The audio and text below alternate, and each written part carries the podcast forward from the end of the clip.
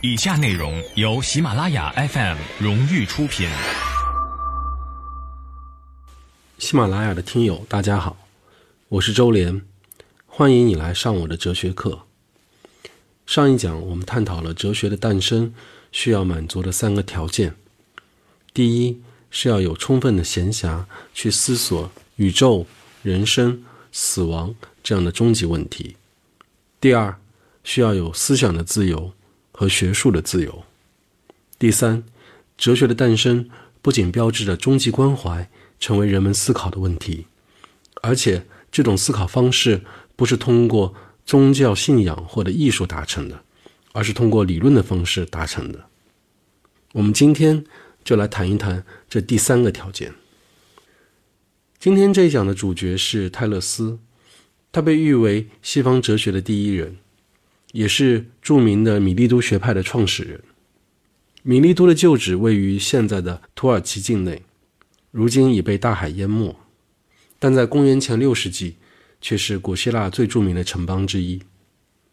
泰勒斯被誉为是希腊的七贤，他不仅是西方哲学的第一人，也是第一个研究天文学的人，第一个成功的预言日食并确定冬至和夏至的人。这也再一次的提醒我们注意，在古希腊，哲学和科学是不分的。古希腊的哲学家。同时，也是自然科学家。泰勒斯的鼎盛时期是在公元前五八五年左右。也正是那一年，泰勒斯成功的预言了日食。据历史学家希罗多德的记载，日食发生的那一天，正是吕地亚人和米提亚人决战的时刻。杀得兴起的士兵发现白天突然变成了黑夜，惊恐万状，马上宣布休战，重建和平。从此。结束了长达六年的战争，因为他们担心遭到神的惩罚。泰勒斯当然不会这么认为，在他眼里，日食不是因为宙斯在发怒，就像地震不是因为海神波塞冬在发飙，因为一切自然现象都可以通过自然事物得到解释。比方说，大地是由水托着的，地震是因为水的波动。摇晃所导致的。泰勒斯的这个解释今天听起来也许有些幼稚，但是考虑到他是生活在两千六百年前的人，你就会意识到他的超前性。中国古代儒学有一种天人感应的理论，认为天和人是同类相通，相互感应，人能干预人事，天能干预人事，人也能感应上天。如果天子违背天意，不仁不义，天就会出现灾异，进行谴责和警告。这个时候，天子往往要下罪己诏。比方说，康熙十八年的时候，北京发生了建成史上最大的一场八级大地震，共有四万五千五百人遇难。第二天，康熙就下了罪己诏。泰勒斯作为自然哲学家，他当然不相信天人感应。他与古代中国的儒家以及古希腊的诗人荷马最大的区别在于，荷马用神来解释自然，而泰勒斯呢，用自然的力量去解释自然之物。换句话说，他最了不起的地方在于，在解释自然的时候，他把神都撇开了。泰勒斯最著名的一个论断是“万物的本源是水”，这句话初听起来也没什么了不起的。可是，当我们把它与“子在川上曰：逝者如斯夫，不舍昼夜”做一个对比，就能看出泰勒斯的独到之处。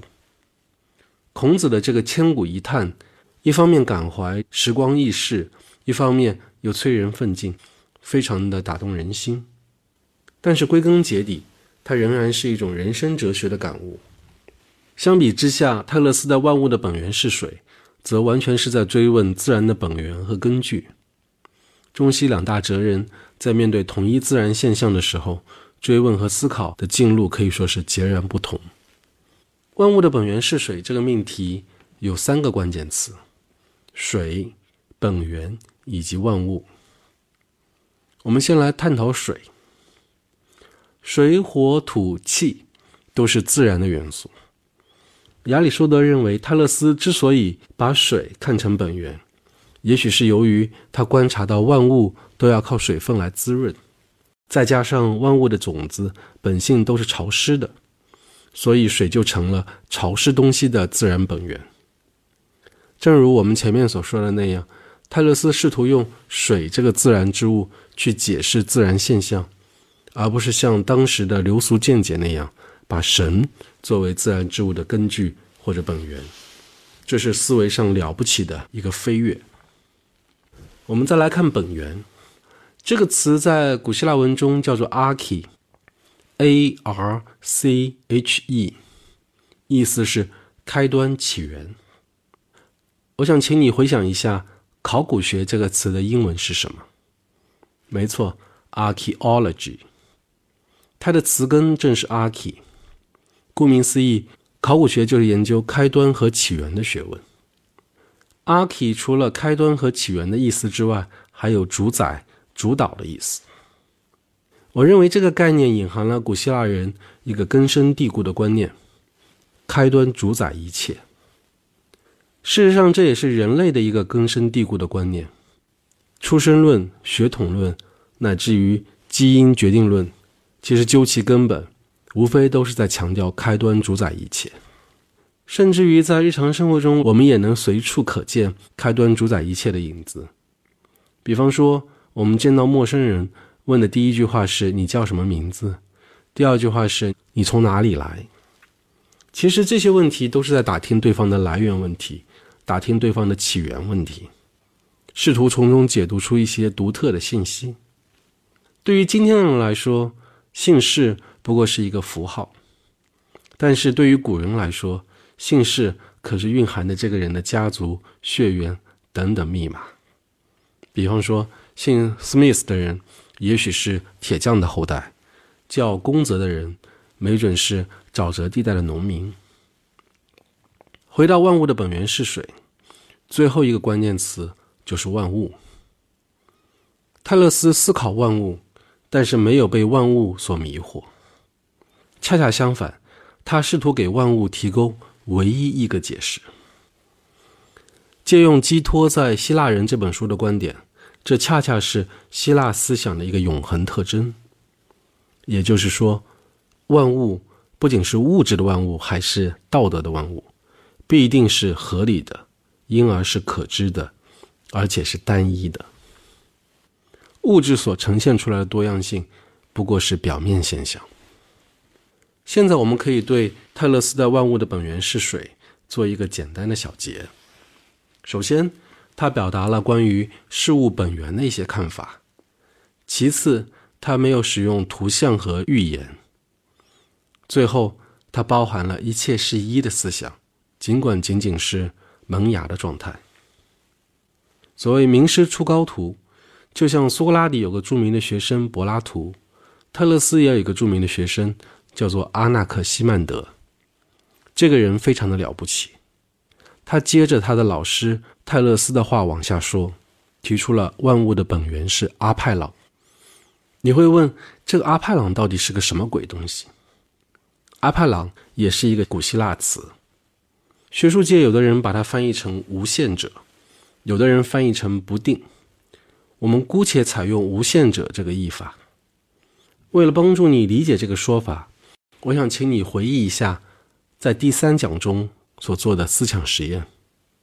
我曾经列举了十个选项，从你身边的朋友、上帝，一直到周杰伦的音乐。我请你打分，最真实的东西打十分，最不真实的东西打零分。最后，我还给你们提供了关于最真实的东西的两个标准，你们是不是还记得？第一个标准是。最真实的东西，就是那种其余事物都要依赖于它，而它本身不依赖于其余任何事物的东西。第二个标准是，最真实的东西是那种本身不会被创造或者被毁灭的东西。其实啊，阿纳克西曼德的“万物的本源是无限者”，说的正是这个意思。你想一想，俗话说“有生就有死”。换言之，凡是被创生出来的东西，都会有一个终点，而有终点就是有限。那么与此相对的，那不生不灭，它创生万物又不被万物所创生的，就是无限者。既然无限者不被万物创造，那么它就是万物的本源。虽然有些烧脑，其实仔细想一想，道理还是一目了然的。米利都学派所处的时代是哲学的童年，童年的一个基本特征就是总想学的像大人一样说话做事，但是一不留神就暴露出了小孩子的幼稚甚至笨拙。比方说，泰勒斯虽然提出了万物的本源是水，但是当他发现磁石可以吸铁的时候，就认为磁石是有灵魂的，继而又提出了万物皆有灵魂的说法。所以，我们万万不可用现代人的眼光和标准去评判他们的成就。就像罗素在《西方哲学史》中所指出的那样，米利都学派的重要性不在于他的成就，而在于他所尝试的东西。那么，他所尝试的东西是什么呢？是科学的假说。是给万物提供唯一一种解释的理论冲动。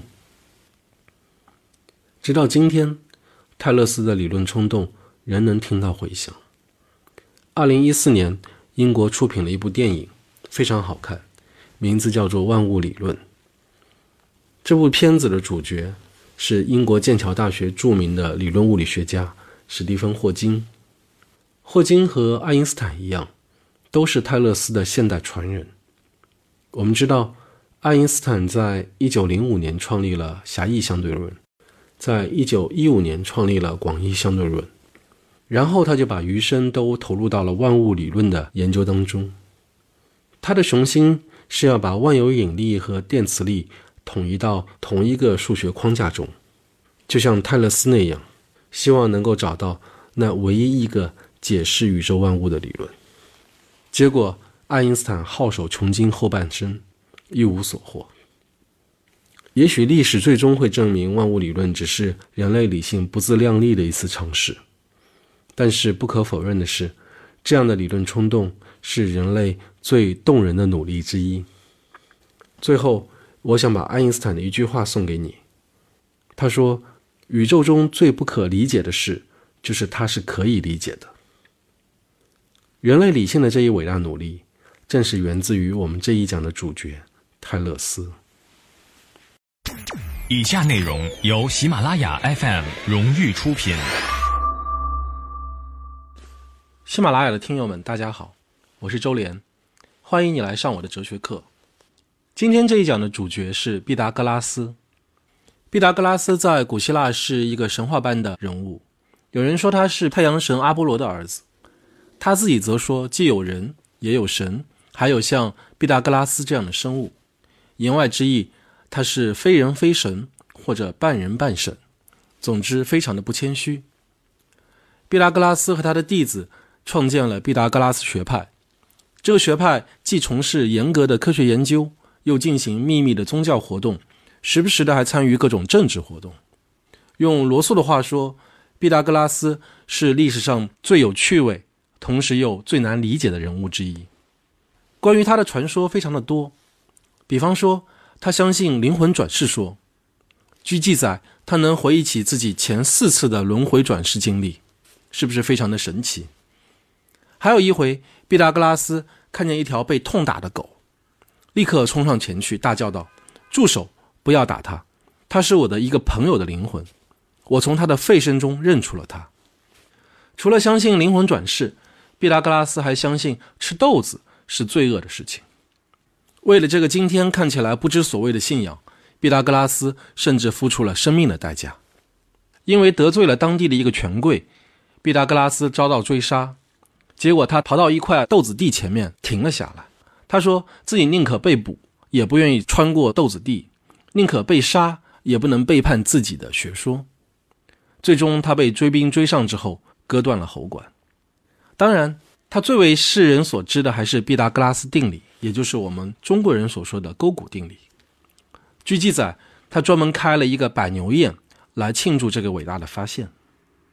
说了这么多关于毕达哥拉斯的生平轶事，我们现在要问的是，他在哲学上的贡献到底是什么？毕达哥拉斯的核心命题是万物的本源是数，数字的数。这让我们很自然地回想起泰勒斯的万物的本源是水。我问大家一个小问题：水和树的区别是什么？没错，水是自然世界中的可感物，我们可以通过感官直接的观察到水。那么树呢？它却是更为抽象的存在物，我们只能通过思维去论证和把握它。所以在探讨万物的本源的时候，泰勒斯侧重于看，而毕达哥拉斯侧重于想。我在小的时候读过一个笑话：一个老财主家的傻儿子，他学习一这个数字。第一天，老财主用笔给儿子在纸上写了一个一，反复的教导他要记住哦，这是一。傻儿子反复的默诵。牢牢的把这个一的形状、结构、大小、特点记在心上，然后骄傲的说：“我记住了，爸爸。”第二天，老财主在家里转悠，看见傻儿子在边上玩，决定考考他，顺手拿起一把拖把，就在地上画了一个大大的“一”，问这个儿子说：“这是什么呀？”傻儿子端详了半天，说：“不知道，爸爸。”老财主大怒：“这就是我昨天教给你的‘一’啊，怎么一天过去就忘了呢？”这傻子也很委屈，他说：“怎么一天过去，这个一就长这么大了呢？”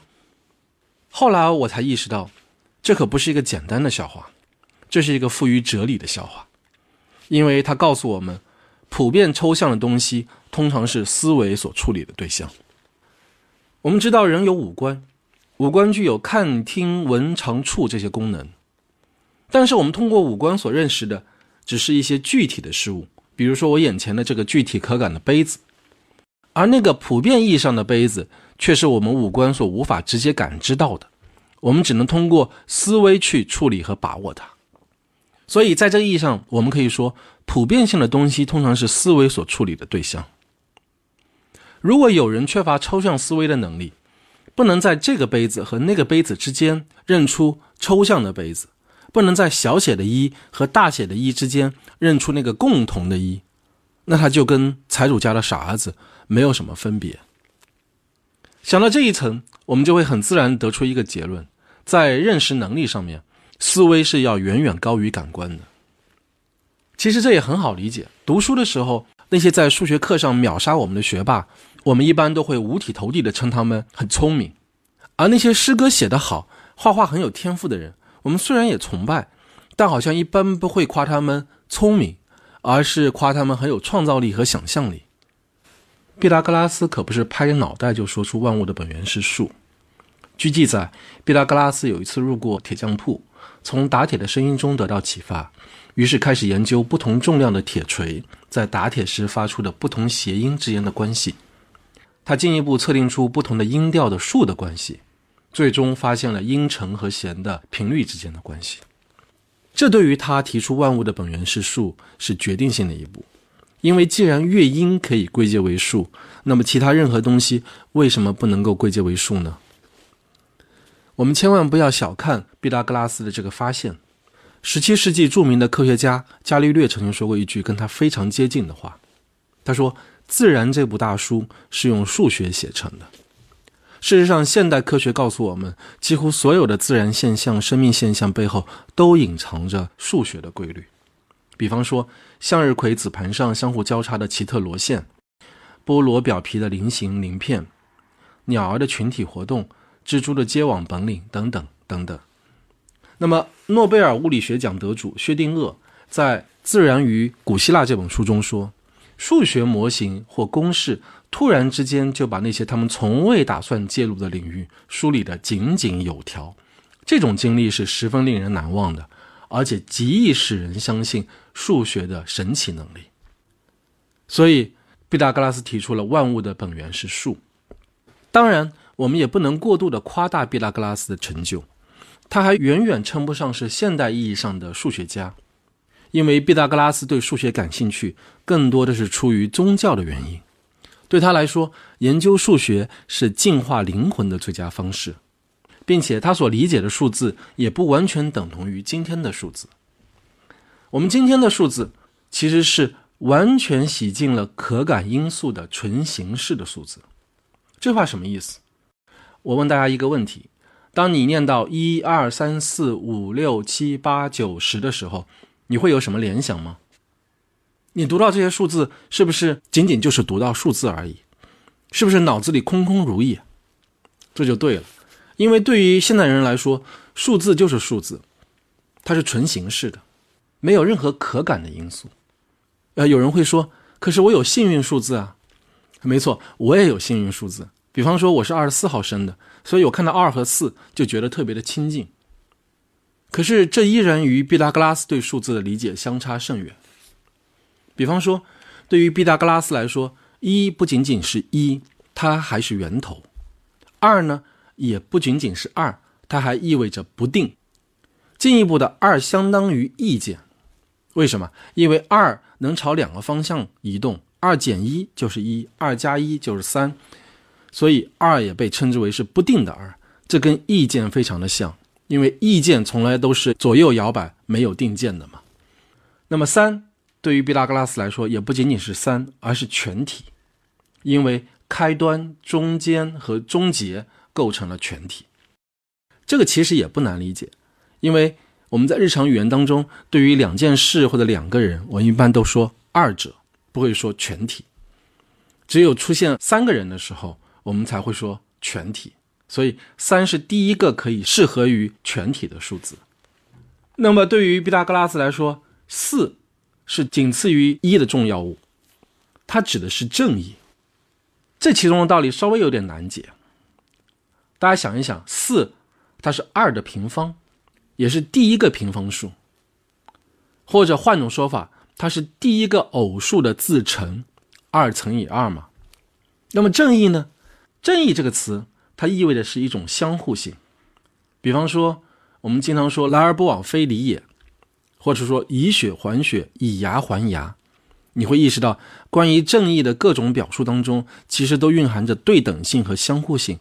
这跟二的平方，二乘以二，其实是有一种映射关系的。我最后再给大家举一个例子，比方说五，你觉得对于毕达哥拉斯来说，它意味着什么？你可能想不到，对于毕达哥拉斯来说，五意味着婚姻。他的理由是。五是第一个奇数三和第二个偶数二的相加的结果，这就意味着男人和女人的结合。其实这么听下来，你是不是觉得毕达哥拉斯的有些说法也并不是完全没有道理？这就对了，就是因为我们的日常思维还残留着很多古代思维的遗迹，这是因为我们的自然思维还在顽固的抵抗现代科学思维对我们的强势殖民。说到这里，我想给大家介绍伽利略的一个观点。他曾经区分自然思维和科学思维。他说，自然思维乃是站在物我相关的立场上所做的陈述，而科学思维呢，是站在物物相关的立场上所做的陈述。我给大家举两个例子，你们就明白了。我们跟别人寒暄，通常都会拿天气作为由头，比方说今天天气真好。或者今天天气真冷之类的，可是如果你遇到一个火气特别旺的人，你说今天天气很冷，他会说不会啊，我今天还穿着短袖 T 恤呢。于是你说，可是真的很冷啊，你看温度计上显示只有十度呢。然后他说，虽然只有十度，可是我一点都不觉得冷。这时候这个对话确实很难进行下去，为什么呢？因为冷和热这些词是自然语言，它是站在物我相关的立场上所做的陈述。但是另一方面，这对话其实还是达成了某种共识，因为你和他都对今天只有十度是没有意义的，而十度是属于科学语言，它是站在物物相关的立场上所做的陈述。所以我们会发现，科学语言的一个特点就是剥离掉了可感的因素，所以呢，它更加的精确，也更加的客观，更有助于人们达成共识。那反过来说。自然语言也并不是完全没有优点，它虽然不精确，但可以留下非常多的想象空间，可以带入我们非常多的个人的情感。比如，我们形容一个女孩子眼睛很漂亮，我们通常会说水汪汪的大眼睛。如果你想要卖弄辞藻，还可以说明眸善睐，或者说美目盼兮，巧笑倩兮。如果此时有人不解风情，说这样的文学描述太不精确，必须要用科学语言。说这个女孩子眼睛很漂亮，是因为她的直径有三厘米，你会怎么想？最后，我们来做一个小结。首先，哲学和数学的结合开始于毕达哥拉斯，可以说在毕达哥拉斯之后，哲学和数学就结成了亲家。我们都知道，在柏拉图的学园门口写着“不懂几何者不得入内”的牌子，而后世的很多著名的哲人，比方说笛卡尔、斯宾诺萨，包括罗素，也都同时是著名的数学家。其次，数学和宗教的结合也开始于毕达哥拉斯，就像罗素所说的那样，数学是我们信仰永恒的与严格的真理的主要根源。也是信仰有一个超感的、可知的世界的主要根源。基督教的兴起与这种认知方式可以说不无关系。比方说，耶稣基督的著名弟子圣保罗就说过类似的话：“可见的都是短暂的，而不可见的都是永恒的。”最后，我们要再次强调的是，包括毕达哥拉斯在内的古希腊很多哲人都不是现代意义上的经验科学家。虽然他们也借助于经验的观察，但是往往会导致对事实的臆断和忽视。对于这个现象，曾经有人非常形象地把它描述成：哲学家们试图闭着眼睛来解释自然。尽管闭着眼睛阻碍了经验科学的发展，但是呢，闭着眼睛的同时却开放了心灵，而这带来了或许同样重要的东西，那就是形而上学和数学的极大发展。毕达哥拉斯是历史上第一个自称为哲学家的人。他说：“只有神是智慧的，和神相比，人最多只能是爱好智慧。”有一个叫做伯奈特的古希腊哲学史家，他在讲述毕达哥拉斯的时候写过一段非常优美的文字，我认为非常好的概括了毕达哥拉斯研究哲学和数学的动机。伯奈特是这么说的：“我们在这个世界上都是异乡人。”身体就是灵魂的坟墓，然而我们绝不可以自杀来逃避，因为我们是神的所有物，神是我们的牧人，没有他的命令，我们就没有权利逃避。在现实生活中有三种人，正像到奥林匹克运动会上来的也有三种人，那些来做买卖的人都属于最低的一等，比他们高一等的是那些来竞赛的人，然而最高的一种。乃是那些只是来观看的人，因此一切中最伟大的进化，便是无所为而为的科学。唯有献身于这种事业的人，以及真正的哲学家，才真能使自己摆脱身之巨轮。以下内容由喜马拉雅 FM 荣誉出品。喜马拉雅的听友们，大家好，我是周连。欢迎你来上我的哲学课。你一定听说过“性格即命运”这句话，它的发明权属于今天这一讲的主角赫拉克利特。我一直觉得这句话是他对自己一生的总结。赫拉克利特的鼎盛时期是在公元前五零四年到五零一年。据记载，他是以弗所城王位的继承人，但是他把王位让给了他的兄弟。我觉得这对于他和他的臣民来说都是件好事，因为赫拉克利特是一个性格非常古怪的人。当时的人给他起了很多的绰号，比方说“忧郁的哲学家”，一个傲慢的人。关于他的同胞，他说过这样的话：“以弗所的成年人应该把他们自己都吊死，把他们的城邦让给未成年的少年去管理，因为他们放逐了赫尔墨多罗。”放逐了他们中间那个最优秀的人。赫尔墨多罗是赫拉克利特的朋友，难怪他会恨屋及乌，鄙夷大众，所以他因此得到了另外一个绰号——辱骂群众的人。其实，赫拉克利特瞧不上任何人，他批评著名的诗人荷马，认为应该把荷马从竞技场上赶出去，并且加以鞭刑。他认为毕达哥拉斯是头号骗子，只是自以为有智慧。其实拥有的不过是博闻强记和恶作剧的艺术罢了。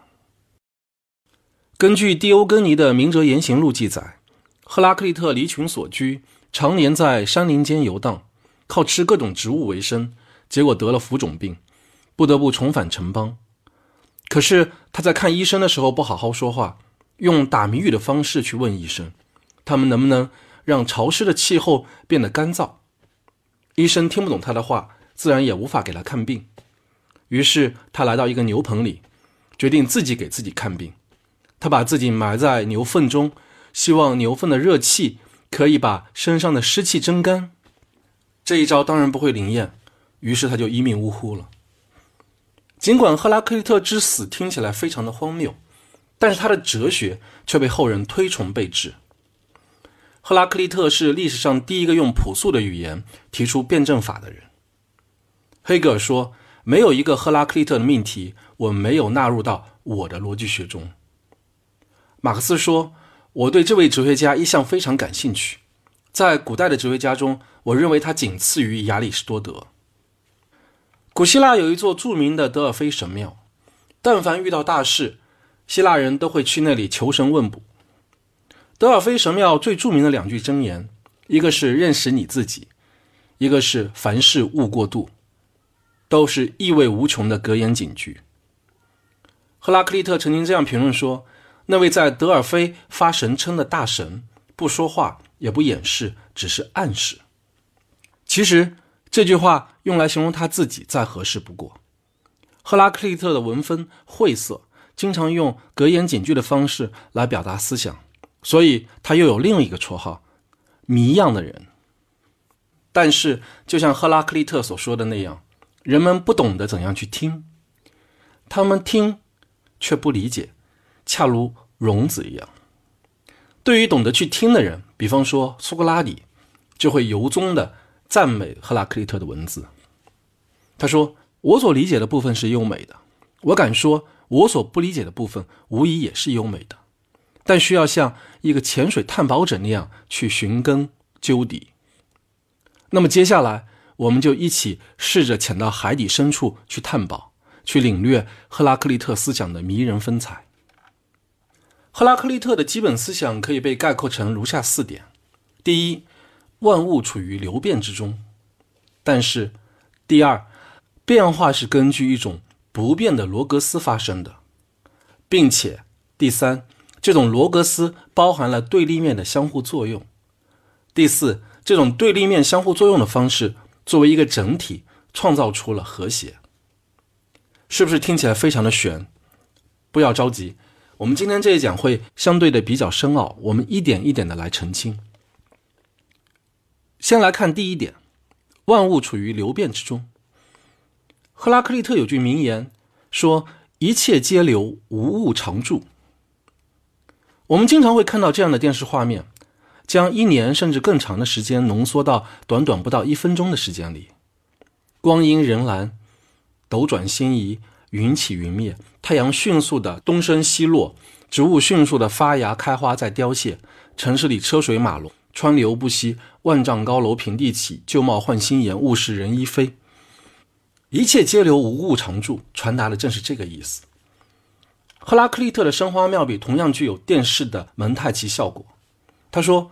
我们不能两次踏进同一条河，它散又聚，合而又分。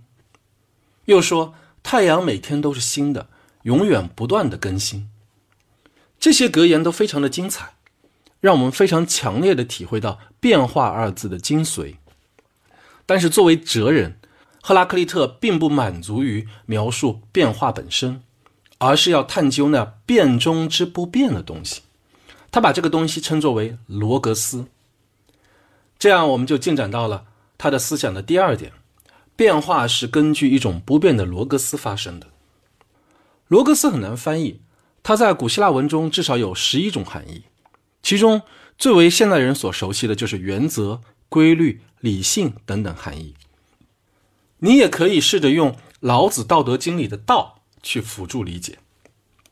那么，我们先来看赫拉克利特的说法。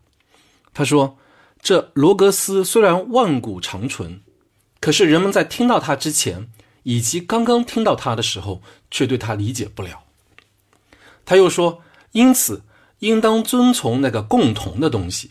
可是罗格斯虽然是大家共有的，多数人却自以为是的活着，好像有自己的见解似的。我记得柴静曾经出过一本书，叫做《看见》，我特别喜欢这个书名。其实“看见”“看见”看似同于反复，其实“看”和“见”的地位和功能是不一样的。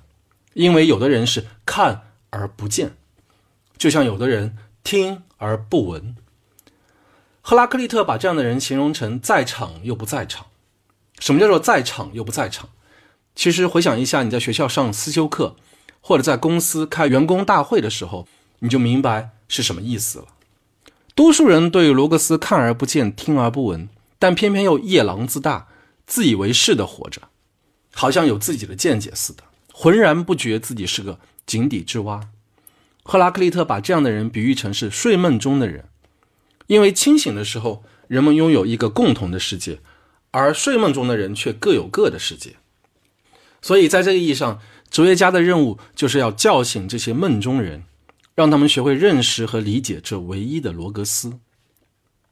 讨论到这一步，我们终于要来探讨赫拉克利特的辩证法了，也就是他的思想的第三点：这个罗格斯包含了对立面的相互作用。赫拉克利特如果活在今天，他一定是微博上的京剧大王。他说：“驴爱草料，不要黄金。”所以，草料和黄金到底谁更珍贵，完全视乎对谁而言。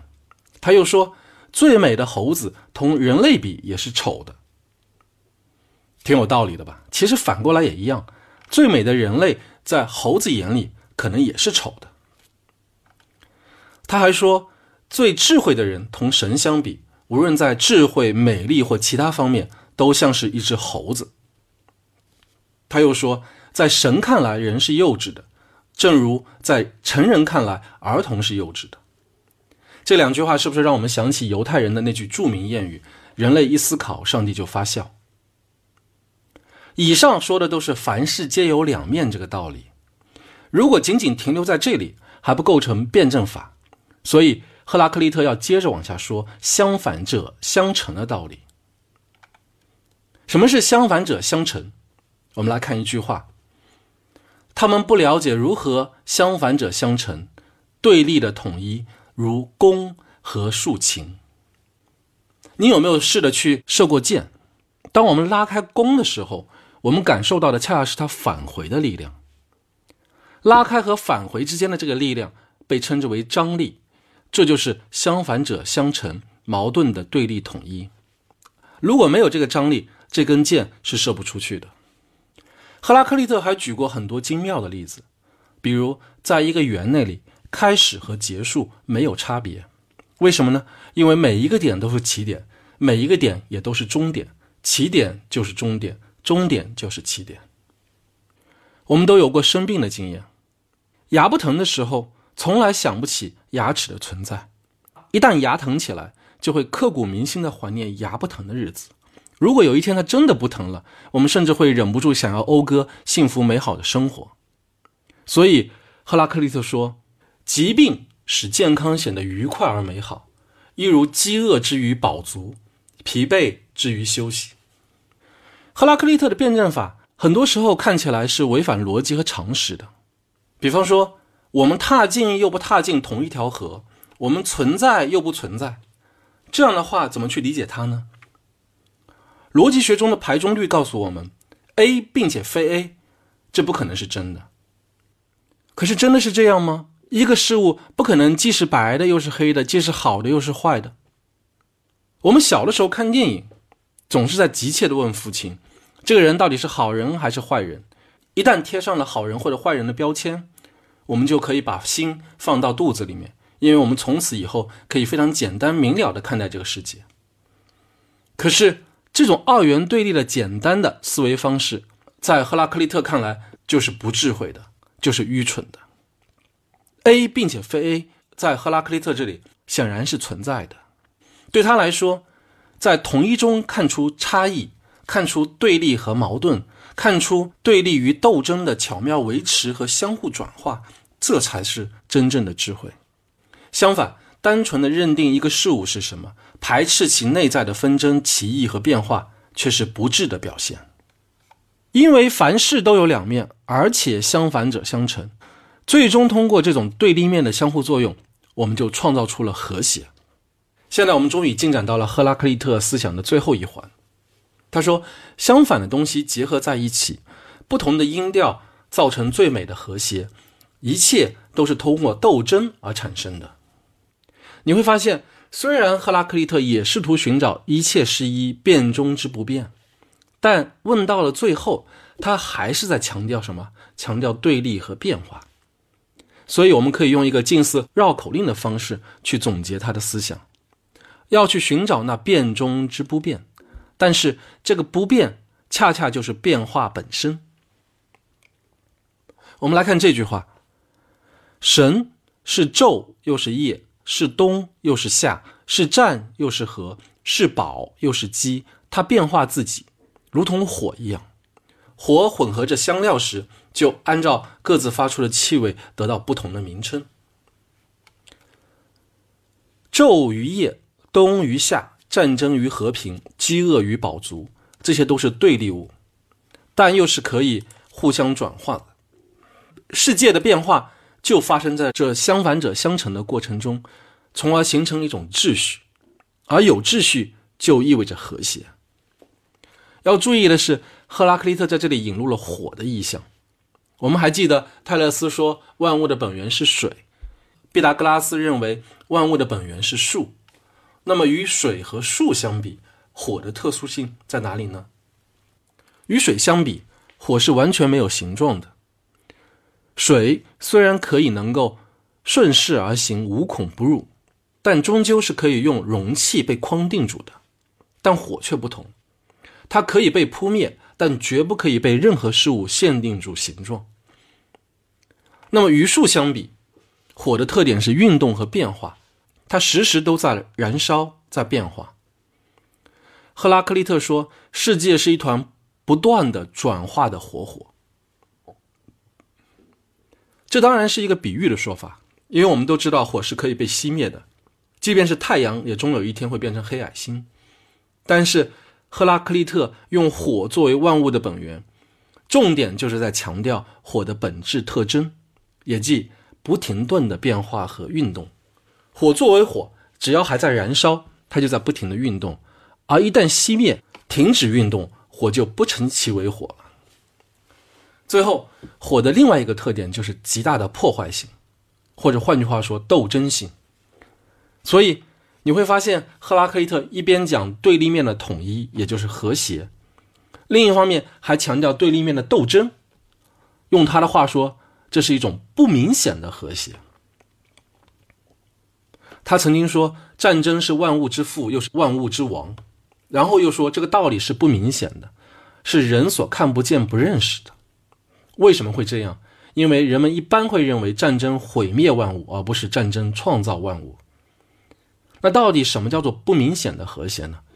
其实我们现在有句话叫做“相爱相杀”，又说“欢喜冤家”，这样的人在一起看似不和谐，其实打打闹闹却是一生。换句话说，是一种不明显的和谐。赫拉克利特甚至认为，不明显的和谐比明显的和谐更好，因为和谐是在斗争中产生出来的，而且斗争是永恒的。和谐是短暂的，他的这个想法深刻的影响了后世的黑格尔和马克思。我们今天熟悉的斗争哲学，其实可以上溯到赫拉克利特这里。你是不是深刻的体会到了赫拉克利特这位大神的迷之魅力？最后，我想把他的两句话送给大家。第一句话是：即使穿越每一条路，人也永远不能发现灵魂的边界。他拥有的范围如此之深广。第二句话是：我研究我自己。以下内容由喜马拉雅 FM 荣誉出品。喜马拉雅的听友，大家好，我是周连，欢迎你来上我的哲学课。在进入今天的主题之前，我想先花一点时间来探讨一下“罗格斯”的意思。这又是一个让人望而却步的大词。我常想，为什么哲学会把普通人吓跑？就是因为它的界面太不友善，基本上不说人话。现代人往往把罗格斯等同于理性或者逻辑，但其实，在古希腊的时候，罗格斯的含义非常丰富。有学者统计，至少有十一种意思。而且，罗格斯在古希腊文中也并不是专业的哲学概念，它就是人们日常使用的字眼。我们今天就来简单探讨一下其中的两个意思：话语和尺度。大家仔细想一想，话语的功能都有哪一些？第一个功能当然就是为世界的万事万物命名。我女儿在两三岁的时候，最常问的一句话就是：“爸爸，这是什么？妈妈，那是什么？”在牙牙学语的孩子眼里。世界是混沌一片的，这个事物和那个事物完全是粘连在一起的。而通过命名的方式，这是桌子，那是椅子，椅子不是凳子，凳子也不是沙发。我们教会孩子辨认差异，让这个世界在他眼前逐渐的清晰起来。我自己也有过一次刻骨铭心的经历。大一的时候，我路过上海，上海医科大学的两位师姐带我去上海植物园玩。你们也一定去过植物园吧？在植物园里，你最常说的是什么？哇，这棵树好大！哦，那朵花好美，是不是？反正对于我这种四体不勤、五谷不分的人来说，来到植物园只会让自己变得更加言语乏味、面目丑陋。可是那两位师姐是药物学专业的高材生，他们对植物园里的每一株花花草草的名字、产地和属性都了如指掌、如数家珍。所以那一次真是一个非常非常神奇的体验，就好像一个人在伸手不见五指的黑夜里行走，突然手里被塞进了一个手电筒，于是乎那些隐藏在存在深渊里的植物就被语言给照亮了。圣经创世纪里写道：“起初上帝创造天地，地是空虚混沌，渊面黑暗，上帝的灵运行在水面上。上帝说要有光。”就有了光。上帝说：“诸水之间要有空气，将水分为上下。”上帝就造出了空气。你想一想，上帝是用什么创造万物的？没错，命名。话语的第二功能是采集和拢集的意思。古希腊诗人荷马在《奥德赛》中写过这么一句话：“安非弥东出了什么危险，使得你们这些年华方茂的人都来到黄泉？”就是从全国再精挑细选，也采集不到这样高贵的人了。这句话里的“采集”就是“罗格斯”这个词。那么，怎么来理解话语的功能是采集呢？你看，我们的肉身其实不过是占据一个非常非常有限的位置，我们只是生活在此时此刻此地的一个偶然的存在者。但是，我们却可以通过话语去突破这种有限性。通过话语去采集世间万物，我们可以用话语去触碰最隐秘也最抽象的爱情、原子或者上帝。我们把飞鸟走兽、星辰日月、先贤古圣，把上下五千年、纵横八万里的万事万物都采集、拢集、汇聚到此时此刻此地。话语除了采集，还有分辨的功能。善于使用话语的人。不仅可以把万事万物，也就是多样性，拢集到一起，它可以对多样性进行分析，进行分辨。我们经常称赞某位作家，说他说出了我们一直想说但说不出的话。为什么？这是因为他不仅善于采集话语、采集词汇，而且善于分辨词汇。所谓字斟句酌、字字珠玑，这样的说法强调的就是。话语的分辨功能，所以采集与分辨是话语所具有的相反相成的巨大力量，这也是罗格斯所具有的巨大力量。僧推月下门和僧敲月下门，这推与敲之间的字斟句酌，就体现出诗人对文字和事物的细微差别的分辨力。这样的能力也可以被称之为是拥有分寸感的能力。而这又与罗格斯的另外一个含义——尺度是直接相关的。大家想一想，我们用尺子来干什么？当然是去衡量事物的长短高低。换言之，尺度就有标准的意思。不同的尺度就有不同的标准。比如说，摄氏和华氏就是温度的不同尺度，公斤和市斤就是重量的不同尺度，英里和公里就是距离的不同尺度，尺度不同，标准不同，得出的结论也就不同。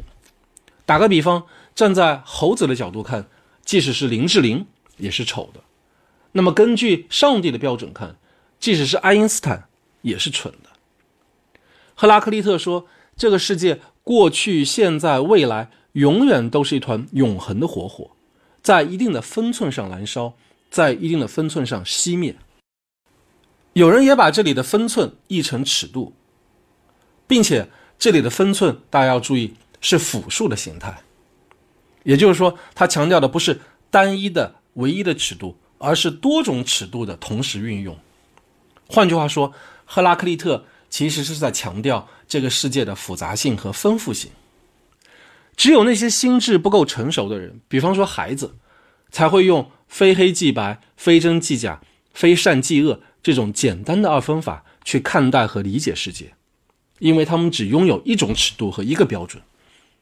而只有借助于多种尺度，善于掌握分寸感，世界才会向我们呈现出它的丰富多样性。所以说，对变化的精微的审查和分辨，这是赫拉克利特罗格斯概念的精髓所在。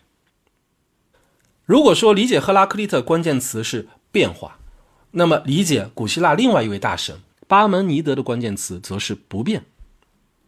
但无论强调变还是不变，他们都是在追问世界的本源、中心和秩序。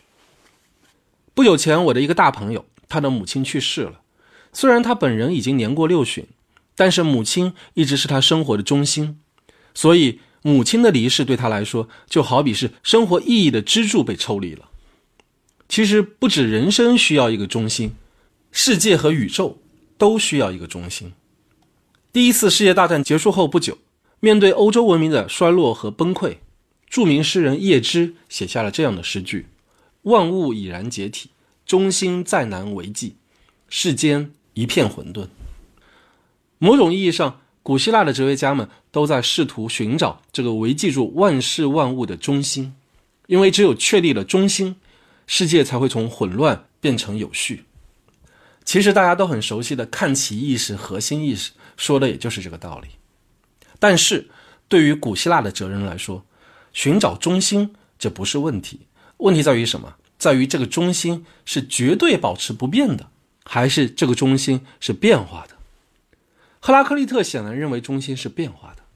我们上一讲已经介绍了，他虽然要寻找变中之不变，但却认为这个不变恰恰就是变化本身。但是艾利亚学派的巴门尼德却认为中心是不变的。我们今天先来介绍一下巴门尼德的老师克塞诺芬尼，他是一个哲学家，也是一个游吟诗人，自称在希腊土地上漫游了整整六十七年。那么算上头尾，他差不多活了有一百岁之久。克塞诺芬尼最著名的观点有两个，第一个是反对神人同形同性。他说，埃塞俄比亚人说他们的神皮肤是黑色的，鼻子是扁的；色雷斯人说他们的神是蓝眼睛、红头发的。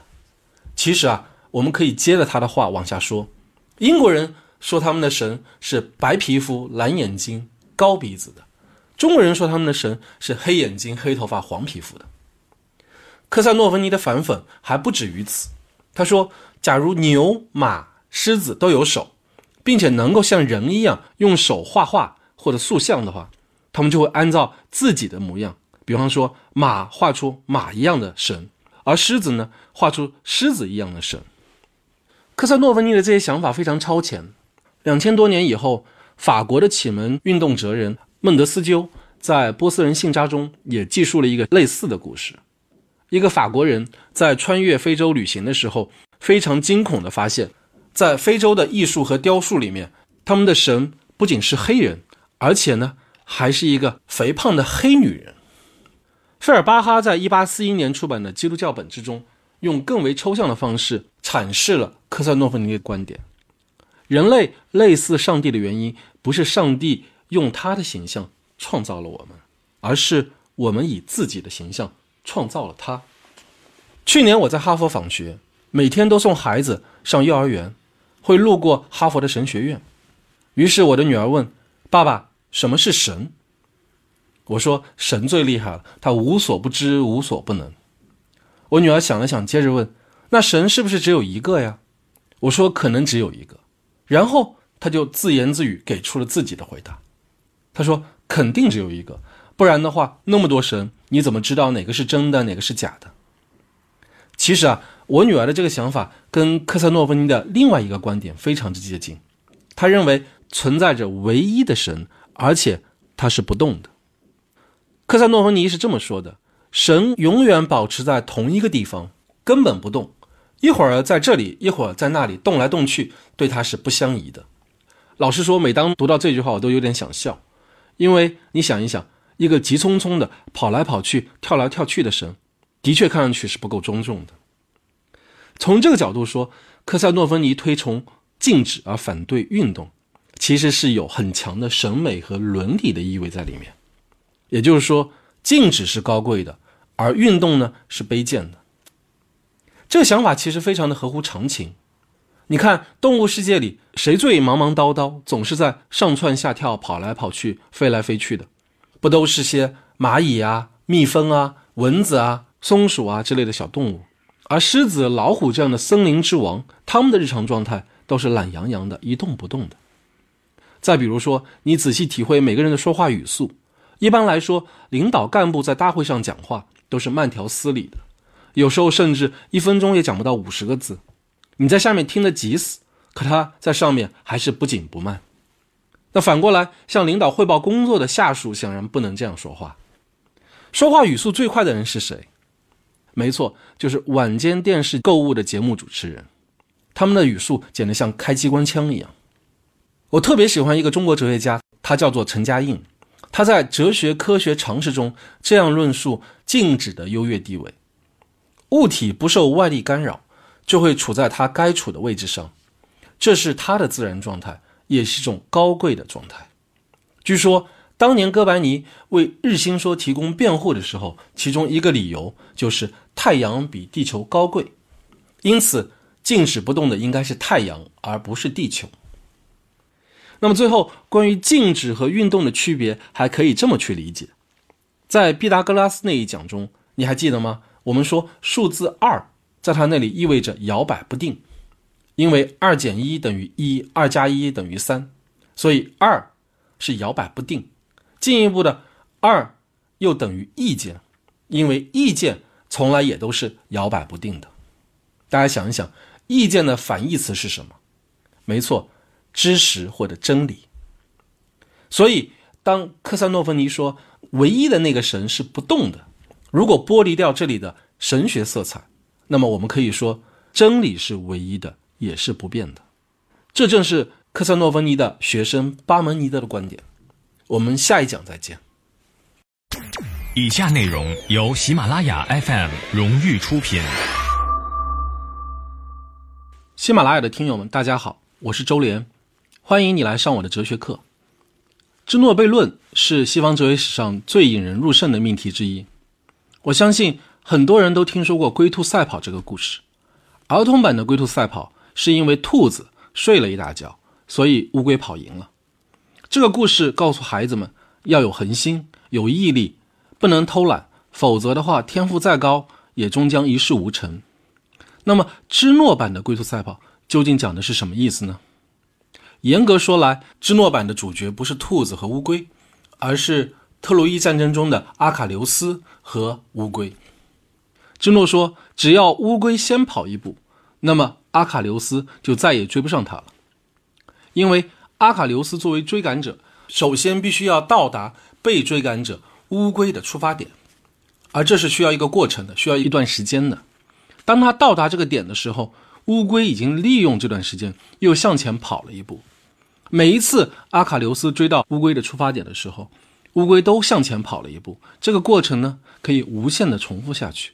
总之，阿卡琉斯可以无限的接近乌龟，但是乌龟呢，却总是会领先一点。所以，阿卡琉斯不能追上乌龟。我相信不少听友的第一反应是，哲学家就是喜欢胡说八道、耸人听闻，因为这也太违反直觉了。比方说，我跟博尔特跑一百米，哪怕我先跑五米。他也一定会在终点处追上我的，这想都不用想。可是我要问的是，难道芝诺是个疯子吗？难道他没有见过跑得快的人很快就能追上跑得慢的人吗？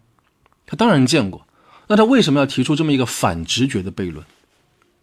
其实啊，芝诺只是想为他的老师巴门尼德的观点做辩护。所以在分析芝诺悖论之前，我们先来看一看巴门尼德的观点。巴门尼德和克拉克利特一样，都是前苏格拉底时期的大神级的人物。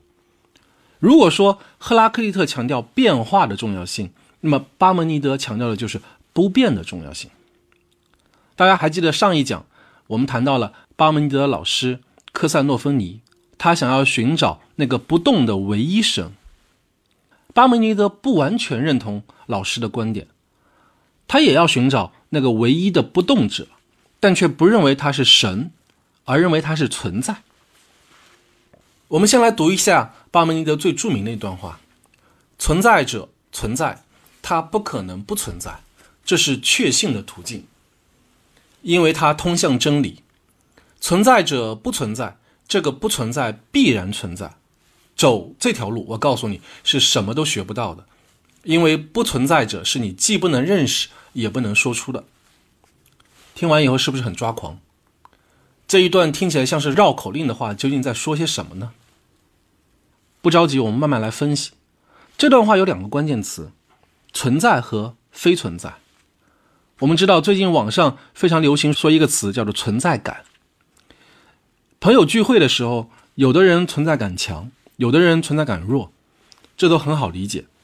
如果沿着这个方向继续往下想，我们可以问这么一个问题：在这个世界上面，谁的存在感是最强的？或者换个说法，在这个世界上面最真实的存在是什么？这个问题是不是听起来有点耳熟？没错，我们在。哲学始于惊奇这一讲中曾经探讨过这个问题。那么，什么是非存在呢？前两天我拿这个问题问过我的女儿，我问她：“你觉得什么是非存在？”她想了想，说：“就是在这个世界上找不到的东西。”我觉得这个答案很妙。你想啊，如果你去研究一个在这个世界上根本就找不到的东西，那能研究出什么结果呢？所以巴门尼德说。以非存在作为研究对象，走的就是意见之路。反过来，如果以存在为研究对象，甚至是在研究最真实的那个东西的学问，就是在走真理之路。但是我们要注意的是，对于巴门尼德来说，非存在还不仅仅包括在这个世界上找不到的东西，比方说《西游记》里的孙悟空和猪八戒。非存在还包括。这个风云复杂、生灭变化的现象世界，也就是说，这个世界上能够找到的绝大多数东西，对于巴门尼德而言都是非存在。比如埃及的金字塔、巴黎的埃菲尔铁塔、爱情和亲情、资本主义制度，甚至包括社会主义制度，所有这些现象界的东西，因为都是有生有灭的、有始有终的，所以就都不是那个最真实的存在。所以，哲学家也不会把他们作为研究对象。说到这里，你可能意识到了，巴门尼德其实跟毕达哥拉斯、赫拉克利特的初衷是一致的，都是要寻找那个一切是一的那个一，只不过每个人给出的回答不一样。在巴明德看来，存在具有以下几个特性：第一，和有生有灭的现象世界不同，存在是既不生也不灭的。第二，存在是独一无二的，它是唯一的。第三，存在是不变不动的。第四，存在是永恒的，也就是时间上是无始无终的。说到这里，我想再次提醒你们回想一下我给出的最真实的东西是什么的那两个标准。最后，巴门尼德认为存在是思想的对象。如果你还记得我们在毕达哥拉斯那一讲中。提到的老财主家的傻儿子的例子，你就会明白巴门尼德为什么说存在是思想或者思维的对象，因为感官只能把握具体的可感的存在者，而只有思维和思想才能把握最抽象的存在。巴门尼德由此提出了一个非常著名的哲学命题：作为思想和作为存在，是同一回事情。好，如果说到这里你还是觉得非常迷糊，我建议你可以把“存在”这个词换成系动词“是”这个词。我给大家举一些例子：这是真的，那是假的。我是歌手，赵薇是演员，后海不是海，不想当将军的士兵不是好士兵。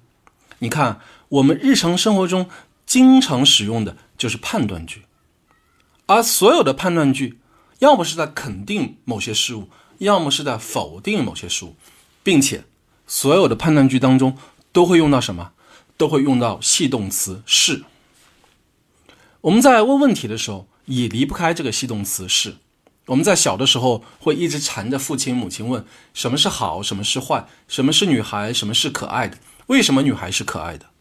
如果是小和尚问老和尚这个问题，老和尚会告诉小和尚，这个判断是错的。为什么呢？女孩一点都不可爱，女孩是老虎。不过小和尚还会接着问说：什么是老虎？为什么我会喜欢像老虎一样的女孩？总之，你有没有注意到，目前为止？这种对于世间具体的万事万物的追问，究其根本，都不过是对是什么的东西的追问，也就是对存在者的追问。而这些存在者，它都是有生有灭的。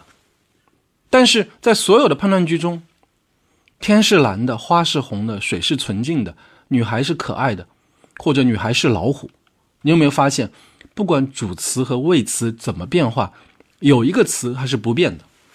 没错，那就是系动词是，也就是说，一切东西首先要是，然后才是什么。这句话很关键，你可以停下来仔细的想一想。从判断句的形式看，这个系动词是，是使什么成为什么的根据和前提。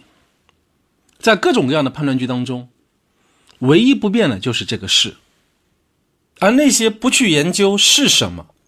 专门去研究事本身的人，我们称之为是形而上学家。他们首先发现，所有这些判断中都有一个不变的表达，那就是事本身。而且他们会像小孩子一样发问：这个不变的事到底是什么？我相信几乎没有任何一个小孩子会这么问。如果有小孩子这么问，说：“妈妈，那个不变的事到底是什么？”他不问什么是天，什么是蓝，什么是好，什么是坏。他问妈妈说什么是是，他的妈妈一定会发疯。而对这样的小孩，我们则会称他为是天生的哲学家。巴门尼德开始问这个问题的时候已经很大了，但他依然用最天真的眼光，同时也用最深邃的口吻在问：这个使所有是什么的东西成其为是的是，到底是什么意思？那个先于所有存在者存在的存在。到底是什么意思？啊，说到这里，我想做一个区分。我刚才说了“先于”这个词儿，我不知道你们有没有注意到，这里所说的“先于”，它不是时间上在先，而是逻辑上在先。你说什么叫做时间上在先？什么叫做逻辑上在先？时间上在先指的就是开端、起源的意思。比方说，我们的祖先在时间上就是先于我们的。逻辑上在先指的是什么？是理由、根据或者规律，比方说物理学的法则就是使这个世界得以可能的根据和理由。所以你会发现，米利都学派和巴门尼德之间的区别在于，前者追问的是时间上在先的本源，也就是宇宙自然的开端和主宰，所以他们被称之为是宇宙生成论；而后者呢，追问的是逻辑上在先的根据。所以被称之为是本体论或者形而上学。可以这么说啊，巴门尼德基本上是前苏格拉底哲学的最高峰，因为他区分了存在与非存在、静止与运动、理性和感觉、真理和意见。他认为这是两个完全对立的世界，前者是真实的存在，而后者呢是虚幻的现象世界。这对于整个西方哲学的发展可以说具有举足轻重的影响。那么，介绍完巴门尼德的基本观点，我们现在可以回过头来问芝诺悖论究竟意欲何为？芝诺是巴门尼德最宠爱的学生，据说还曾经被他收为义子，他一直追随左右。所以不难理解，当有人嘲笑巴门尼德学说，认为他的主张离开感觉太远，是神经不正常的人才会想出来的东西。芝诺当然要挺身而出，捍卫老师的理论，而他的反驳恰恰就是没错，我们的理论就是违反直觉，就是违反常识的，因为直觉和常识是不可靠的，所以他就提出了阿卡琉斯追不上乌龟的悖论，他也提出了非始不动的悖论。那么，应该怎么来反驳芝诺悖论呢？黑格尔在《哲学史讲演录》中说了一个故事：犬儒学派的狄欧根尼曾经用一个非常简单的方法去反驳芝诺。你不是说运动是不存在的吗？那么狄欧根尼干脆站起来，在学生面前一言不发地走来走去。他用实际的行动来反驳芝诺的论证。我就是在动啊！你怎么说？运动是不存在的呢。但有意思的是，当学生对狄欧根尼的反驳表示赞赏的时候，迪欧根尼却狠狠地批评了这个学生。他的理由是，论证是不能够用行动来反驳的。对方既然用理由来论辩，你就必须要用理由去反驳才有效。我经常说，哲学它不仅仅是要给出你的立场。更重要的是要给出你立场背后的那个道理和理由。当别人给出了他立场背后的道理和理由，你就不能仅仅用你的立场去反驳他，你也要给出道理和理由去反驳他的道理和理由。那么我们该用什么样的道理和理由去反驳芝诺呢？其实啊，古往今来，不同的哲学家给出了非常多的回答。比方说，从微积分的角度看，芝诺只是朴素的理解了极限这个概念。所以他得出了阿卡琉斯追不上乌龟的结论。那么，法国哲学家伯格森认为，芝诺悖论的要害在于用运动的轨迹代替了运动本身。换句话说，芝诺的问题在于混淆了数学的点和物理的点。如果是马克思主义者，则会认为矛盾的同时展开和同时解决就是运动，而巴门尼德与芝诺的观点。只是一种孤立的、静止的、片面的形而上学。其实啊，不管从哪个角度去反驳芝诺悖论，我认为关键的问题在于理解芝诺悖论的哲学史意义，了解它的哲学背景和哲学动机。否则的话，孤零零的看它，那它就是一个有趣的智力游戏罢了。那么，芝诺悖论的哲学史意义在哪里呢？首先，它试图传达出这么一个观念。没有事物是变化的，或者换一个说法，运动是虚幻的，只有静止才是真实的。这当然是在捍卫巴门尼德的基本观点。其次，他想告诉我们，不能满足于感官的结论，而必须要诉诸理性。我们刚才提到蒂欧根尼的那个故事，很好的说明了这个道理。陈嘉映曾经把它总结为。这说明了事实胜于巧辩和雄辩，但事实并不胜于理论。我觉得这个观点啊，值得我们好好琢磨。作为停留在初级反省的普通人，我们往往会受困于经验的现象。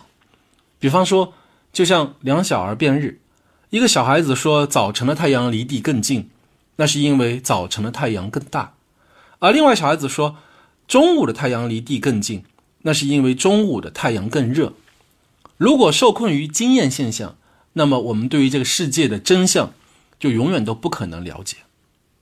所以，我们可以把巴门尼德所处的这个艾利亚学派的基本思路总结为：不要看，而要想。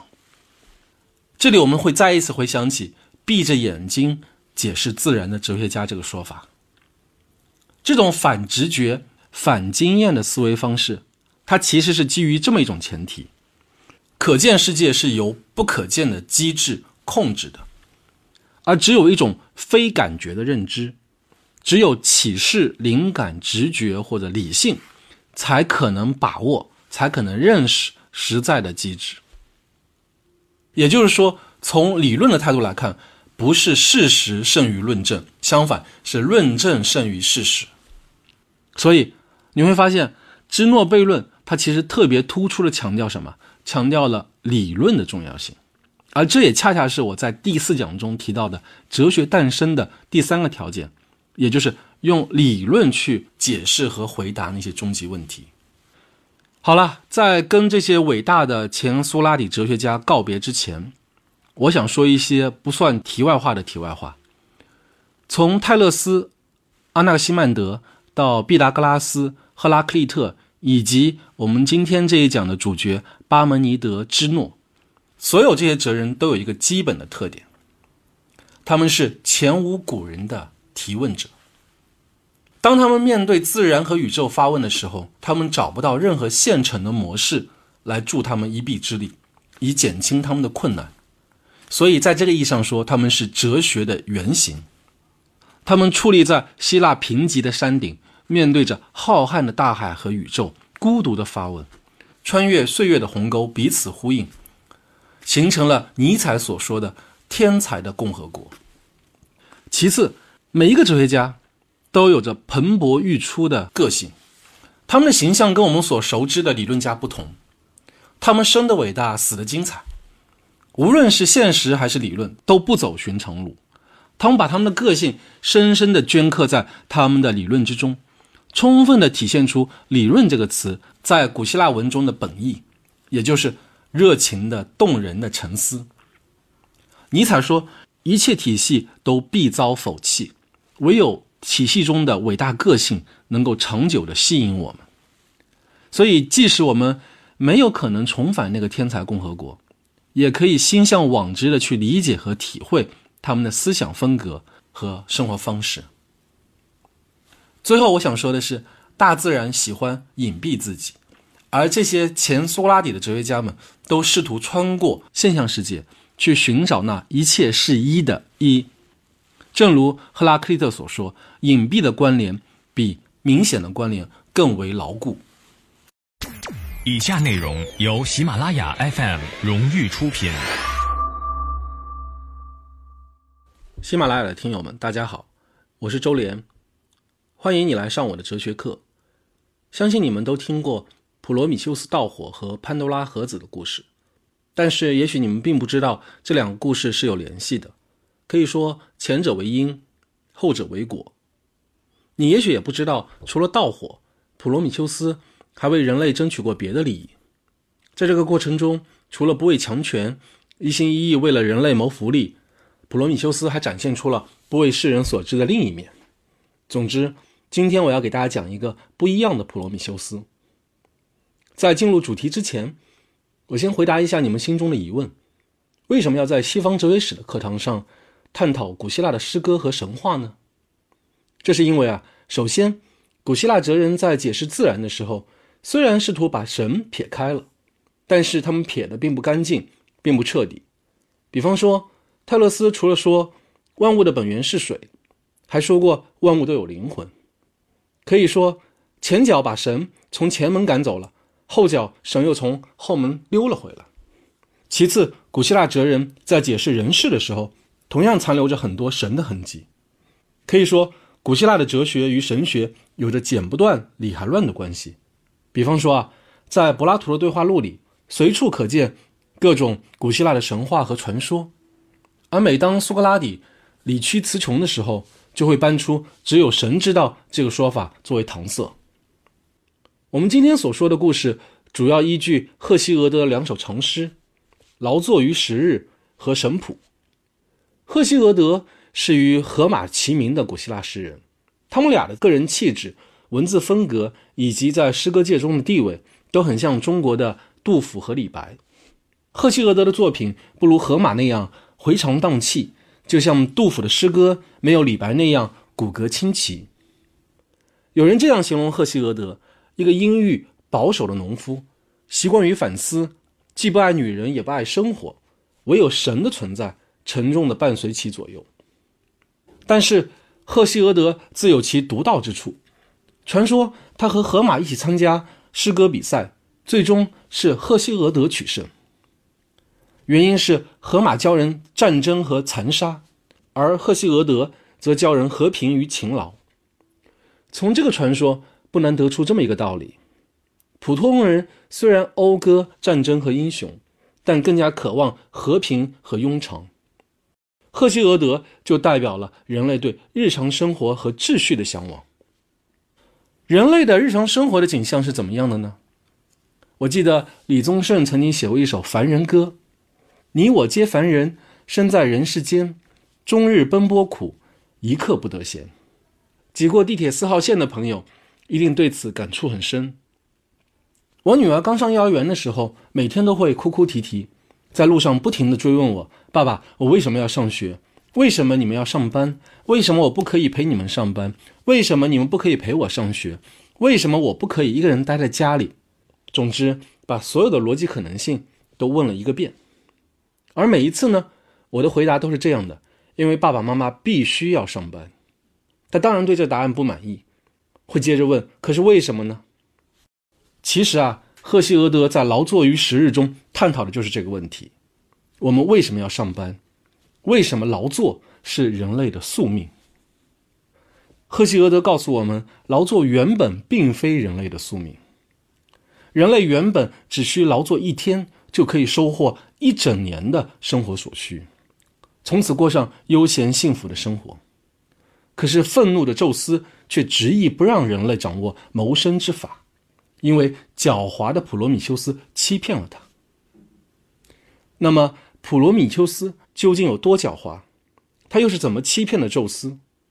这个故事是这样的：早在普罗米修斯盗火之前，有一次神和人发生了争执，为了调停纷争，普罗米修斯就杀了一头大牛，分成两份摆在神和人的面前，其中一份是好牛肉。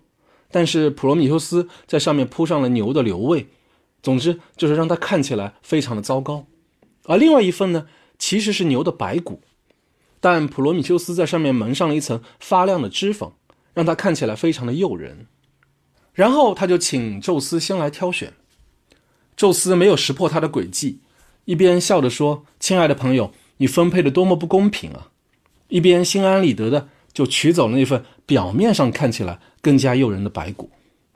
当然，宙斯很快就发现自己上当受骗了，于是他非常的生气。他说：“伊阿帕托斯之子，聪明超群的朋友，你仍然没有忘记玩弄花招。”这个故事非常的简单，但却值得我们花一些时间来稍作分析。首先啊，我想请你们做一个思想实验：如果是你来分配这堆牛肉，怎么分配才算得上？公平合理。从程序正义的角度出发，如果主持分配的人他拥有优先的选择权，那么分配一定不会平均。反过来说，如果主持分配的人拥有的是最后的选择权，那他就会尽可能的平均分配。这话说的太学术了，简单说吧，就是让分蛋糕的人最后一个拿蛋糕，他就一定会把蛋糕切得非常的平均。你们仔细想一想，是不是这样的？在政治哲学中，这种分配思路被称之为是完美的程序正义。它要满足两个条件：第一，关于什么是公平的分配有一个独立的标准；第二，有可能设计出一套程序来得到这个结果。大家还可以进一步的想一想，它预设了什么样的一个心理前提？没错，它预设了参与分配的人都是理性自立的，也就是说。每个人都想要得到的更多。回到普罗米修斯这个例子，他是分牛肉的人，同时又是最后一个拿牛肉的人，但是他并没有平均的分配牛肉，而是明显的区分出品相差异很大的两堆。这是为什么？其实原因很简单嘛，从一开始他就没打算要公平分配，恰恰相反，他就是要让凡人得到更好的牛肉。为此。普罗米修斯使了一个障眼法，欺骗了宙斯。而更有意思的是，当不明真相的宙斯看到这两堆品相差别很大的牛肉之后，他并没有生气，而是很开心的跟普罗米修斯打趣说：“亲爱的朋友，你分配的多么不公平啊！”然后呢，然后他就心安理得的拿走了那份表面上看起来更诱人的白骨。所以，你仔细去分析这个故事的细节，就会发现。在分牛的过程中，神和人都没有想要追求什么，没有想要追求公平和正义，每个人都想要得到的更多。即便是诸神与凡人之父宙斯也不例外。每个人都想要得到的更多，同时呢，每个人又觉得自己实际上得到的很少，这其实是人之常情。每当公司发年终奖，学校评奖学金，我们都免不了产生很多的心理活动：凭什么他拿那么多？凭什么我拿这么少？家庭生活中，我们同样会有类似的心理活动：凭什么都是我在打扫卫生，我带娃，而你却可以拿着保温杯，躺着葛优躺，看着足球赛？归根结底，这样的心理活动就是对所得和应得的比例有不同的意见。这可是政治哲学的大问题。前者涉及到分配正义的问题，后者涉及到政治权威以及政治合法性的问题。我们今后会从不同的角度切入到这两个问题。那么，回到普罗米修斯分牛的例子，有人也许会反驳说：为什么一定要平均分配牛肉呢？没准。宙斯认为自己就应该得到更好的那份牛肉，因为他可是神啊！神和人原本就是不平等的。你说的没错，这很可能就是宙斯真实的心理活动。站在他的立场，普罗米修斯想要为人类争取更大的利益，这本身就是一种僭越。何况他还使用了阴谋诡计来欺骗宙斯，那就是罪加一等。普罗米修斯与宙斯的较量共有两个回合，分牛是第一回合，可谓巧取；盗火是第二回合，可谓豪夺。前者斗智，后者斗勇。那么这次分牛事件，事实上为后来的普罗米修斯盗火埋下了祸根，因为宙斯正是因为在分牛问题上吃了暗亏，他才不愿把不灭的火种给人类，于是才有了普罗米修斯盗火。这个后续的发展，无论斗智还是斗勇，普罗米修斯和他代表的人类都获得了最初的胜利。但是最终的结果，地球人都知道，普罗米修斯被宙斯用挣脱不了的绳索和无情的锁链捆绑，用一只长矛剖开他的胸膛，派一只长着翅膀的大鹰不断的啄食他那不死的肝脏。而人类呢，得到的惩罚则是著名的潘多拉魔盒。当这个盖子打开之后，人类就此生活在罪恶、劳累、疾病这些悲苦和不幸之中，唯有希望仍然留在盒子当中。但是啊，即便是希望，也并不必然带来好处。赫西俄德说，那些抱着虚无缥缈的希望的懒汉，因为缺乏生活来源，心里反而会想起做坏事。讲完普罗米修斯和潘多拉的神话之后。赫西俄德在神谱中这样吟唱道：“因此，欺骗宙斯和蒙混他的心智是不可能的。即使像伊阿帕托斯之子、善良的普罗米修斯那么足智多谋，也没有逃脱宙斯的盛怒，且受到了他那结实锁链的惩处。要注意哦，在这个总结陈词中，赫西俄德强调的不是宙斯的仁爱、美德或者公正，而是什么？而是他的心智。”在权力关系中啊，支配者和臣服者之间最根本的区别就在于，后者要臣服于前者的心智。说的学术一点，就是根据这个支配者的命令，要做出不考虑自己利益的行动。普罗米修斯的名字在古希腊文中，它的意思是先见之明。比起宙斯，普罗米修斯的智谋更高，也更富仁爱之心。可是我们看到了，最终受到惩罚的却是普罗米修斯，而不是宙斯。为什么呢？这说明力量才是决定性的因素。事实上，人类从黄金时代堕落到黑铁时代的根本原因，就是因为相信力量即正义。赫西俄德告诉我们，人类啊，原本生活在黄金种族的时代，他们拥有一切美好的东西，除了远离所有的不幸。他们还享受宴席的快乐，可是现在人类却已经堕落成为了黑铁种族，白天没完没了的劳累烦恼，夜晚呢不断的死去。在黑铁种族罄竹难书的罪行中，最突出的就是子女不尊敬顺继年迈的父母，而且常常恶语伤之，以及这些罪恶变身的人根本不知道畏惧神灵。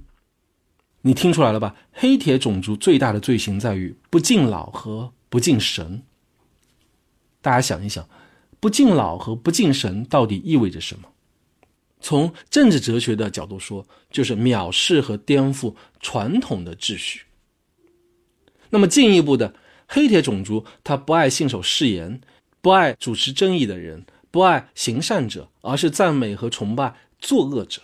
他们嫉妒粗鲁和乐于作恶。按照赫西俄的观点，人类之所以从黄金时代堕落到黑铁时代，归根结底就是因为人类相信了力量即正义。但是说到这里，就出现了一个非常悖谬的情况。事实上，不仅黑铁种族信奉力量即正义，就连宙斯其实也相信力量即正义。按照赫西俄德神谱的记述，宙斯之所以成为宇宙之王，就是通过暴力的手段。推翻了他的父亲克罗诺斯的神权秩序。你想想，在这个过程中，他不是同样也犯下了不敬神和不敬老的罪行吗？难道克罗诺斯不是神吗？难道克罗诺斯作为宙斯的父亲不是老人吗？而且，我们刚才讲的宙斯和普罗米修斯之争，最终的结果不也证明了宙斯是力量即正义的兴奋者吗？那么我们应该怎么来解释这个情况呢？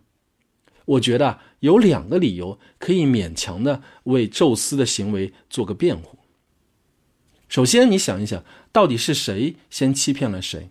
没错，是普罗米修斯，不是宙斯。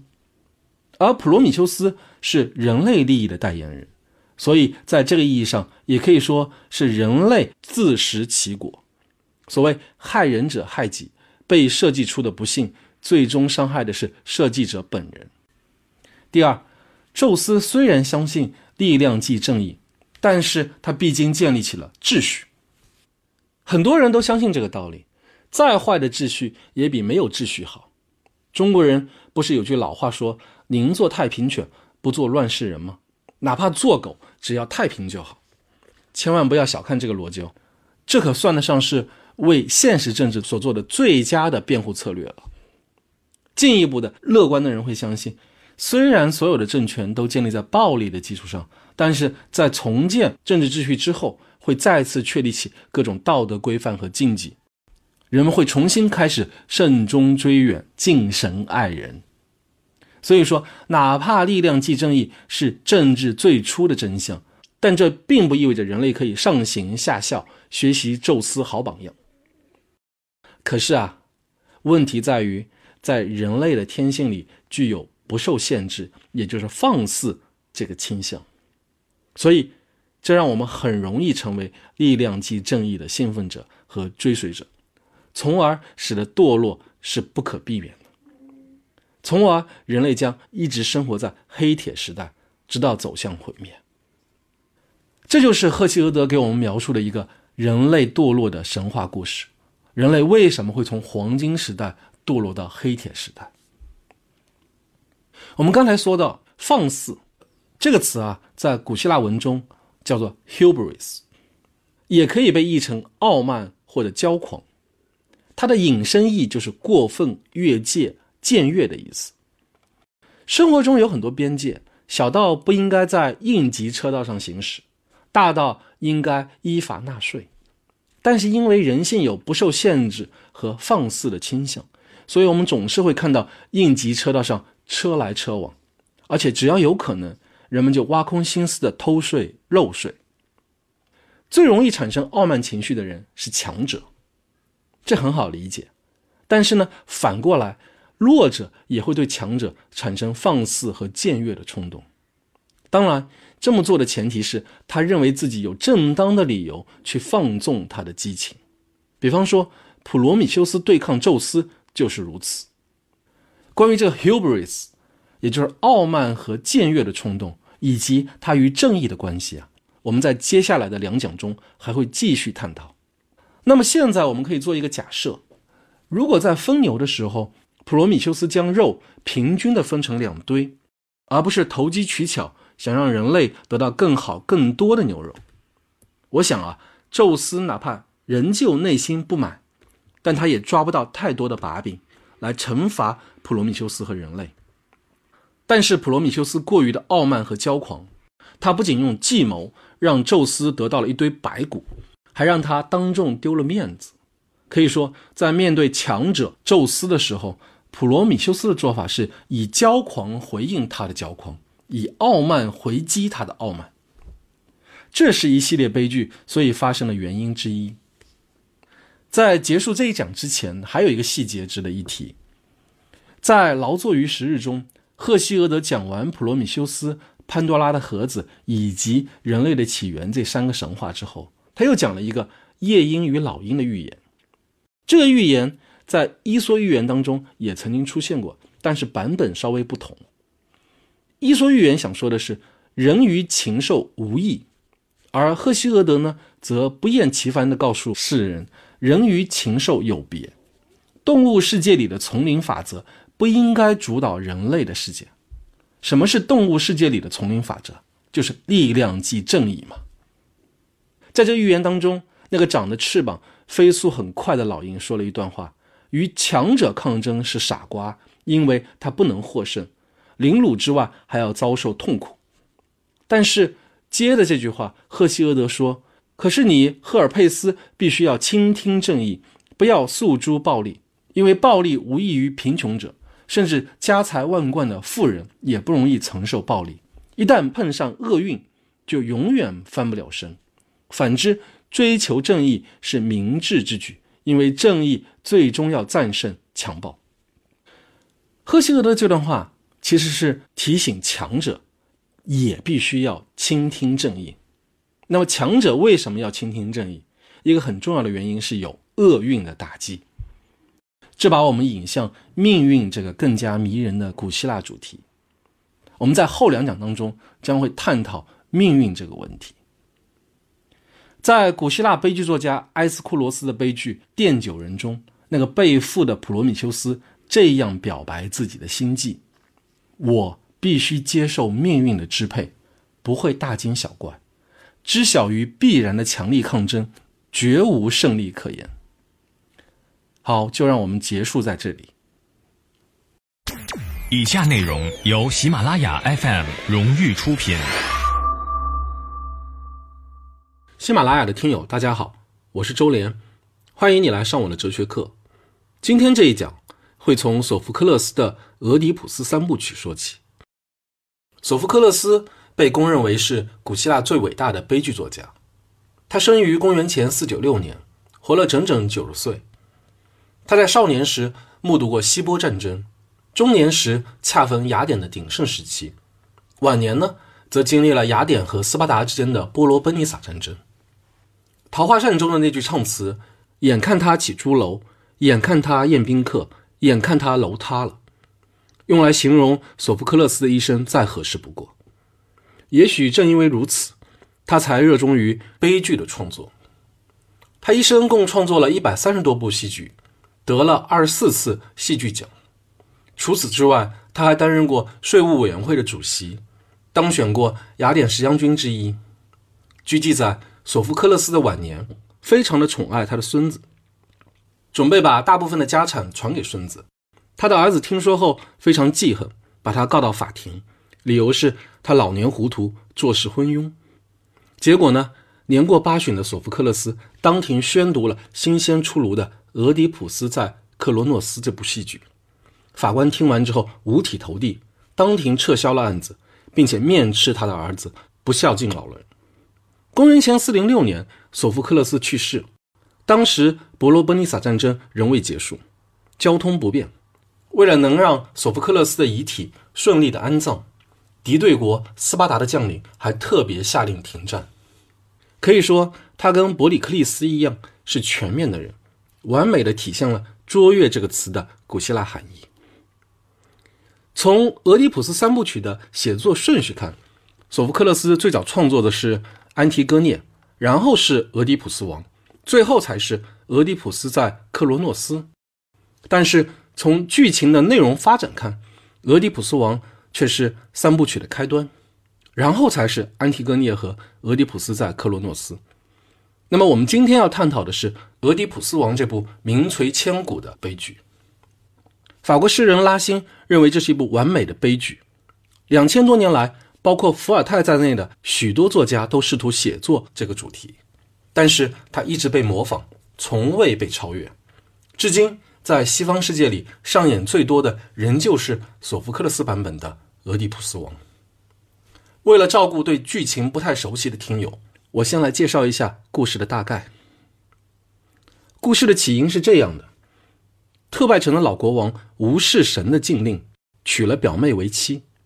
阿波罗神盛怒之下，发布预言：这段婚姻所生的儿子啊，命中注定要玷污母亲的床榻，生出一些使人不忍看的儿女，而且会成为杀死生身父亲的凶手。为了躲避神的诅咒，老国王把新生的婴儿托付给一个牧人。让他去秘密的处死，可是牧人不忍下手，转手就把婴儿交给了邻国柯林斯的一位牧人。正巧柯林斯的国王没有孩子，于是就收养了他，取名俄狄浦斯。俄狄浦斯长大之后，偶然听说自己并非国王的亲生儿子，大惑不解，跑到德尔菲神庙询问身世。阿波罗神没有正面回答他的问题，但警告他千万不可返回祖国。否则会杀父娶母。为了躲避神的诅咒，俄狄浦斯离开克林斯，踏上了去特拜城的道路。结果，在一次狭路相逢的冲突中，他杀死了一位素昧平生的老人。说到这里，你一定猜出了真相。没错，他杀死的正是自己的生身父亲。而此时呢，特拜城正处在一场重大的危机之中。斯芬克斯，也就是那个人面狮身的怪物。盘踞在特拜城外的悬崖上，遇到过往的行人就会问他是什么东西行走时先用四只脚，后来用两只脚，再后来用三只脚。如果不能猜中谜底，就把他们撕得粉碎。特拜城的新王科瑞恩，也就是俄狄浦斯的亲舅舅，贴出告示：谁能猜出谜底，除掉斯芬克斯，就可以成为国王，并且呢娶科瑞恩的妹妹为妻。接下来的事情你一定也猜出来了，俄狄浦斯破解了谜题，气死了斯芬克斯，成为了特拜的国王，并且娶了王后为妻，而她正是俄狄浦斯的亲生母亲。这一段乱伦的婚姻共生下了两男两女。起初国泰民安，可是不久之后，特拜城就爆发出了瘟疫。神谕告诉人们，必须要找出杀害老国王的凶手，否则国无宁日。这时候出来一位盲人先知，他说：“凶手不是别人，正是俄狄浦斯。”俄狄浦斯起初不相信，于是传来当年那两位牧人对峙，最后真相大白，他的母亲悬梁自尽，而俄狄浦斯呢，则用母亲的别针刺瞎了双眼，自我放逐，在女儿安提戈涅的陪伴下四处流浪。我相信所有人读完这部悲剧，第一个反应都是：这就是命啊，怎么躲都躲不过去。你看，无论老国王怎么处心积虑，无论俄狄浦斯怎么费尽心机，终究逃不过命运的左右。在神的意志面前，人所拥有的自由意志根本就是一个笑话。在这部戏剧中，盲人先知对俄狄浦斯说过这么一句话：“正是那运气害了你。”所谓运气，大家想一想，指的就是任意性与偶然性。出门在外，我们都会祈祷身体健康、旅途平安。可是事到临头，总会出各种乱子。比方说，半年前，我带着家人从拉斯维加斯出发，自驾游去羚羊谷玩。早晨五点钟动身，结果导航出了问题，错走了一段冤枉路。接着呢，是车子抛锚，耽误了一小时的行程。最后紧赶慢赶到了羚羊谷，结果被告知气温过高，景区已经关闭。这就是我们常说的。运气太糟，与运气相反的词是命运。运气指的是任意性与偶然性，而命运呢，指的则是既定的秩序与必然的法则。这两个词啊，看起来对立，但是呢，从人类幸福的角度出发，它们的效果却是一样的，因为它们都否定了人类行为的自主性。也就是说。不论宇宙的发展是预先决定的，还是混乱无序的展开的，发生在我们身上的事情，包括我们的幸福，都是我们无法控制的。既然在运气和命运面前，人类是无能为力的，那么最明智的做法就是装聋作哑，得过且过。当俄狄浦斯杀父娶母的谣言传遍王宫的时候，王后也就是他的母亲，曾经劝说他不要再追问真相。王后说：“偶然控制着我们，未来的事又看不清楚，我们为什么要惧怕呢？最好尽可能随随便便的生活，别害怕你会玷污你母亲的婚姻。许多人会在梦中娶过母亲，但是那些不以为意的人却安乐的生活。”王后的这段话代表了普通人最为熟悉的生活态度：不问未来，活在当下，对道德脱敏，对政治无感。对真相呢漠不关心，一句话，只有随随便便的生活，才能安乐的生活。当然了，这种生活态度也可以用很高明的方式来包装，比方说《庄子·人间世》中说：“知其不可奈何而安之若命，得之至也。”可是啊，问题在于俄狄浦斯不信命，也不信神。为了能让特拜城的人民彻底的摆脱瘟疫，同时呢。也是为了让自己摆脱嫌疑，他不顾先知的警告和王后的劝慰，一意孤行叩问事实的真相。亚里士多德在《形而上学》开篇就说：“人天生求理解，百思不得其解，才会忧心忡忡，才会辗转反侧，才会寝食难安。”俄狄浦斯打破砂锅问到底，不惜一切代价寻找杀死老国王的真凶。体现的正是理性主义者最根本的求知冲动和求真的意志。然而诡异的是，无知恰恰是推动俄狄浦斯王全剧发展的根本元素。你看，俄狄浦斯他自以为有知，实际上却是最大的无知者。我想请你回想一下，俄狄浦斯是怎么登上特拜城的王位的？不就是因为他破解了斯芬克斯之谜吗？因为破解了斯芬克斯之谜。俄狄浦斯赢得了王位，被誉为最伟大的人。这个过程的隐含之意是：理性赋予人荣耀，知识赋予人权力。俄狄浦斯也因此志得意满，自以为是世上最聪明的人。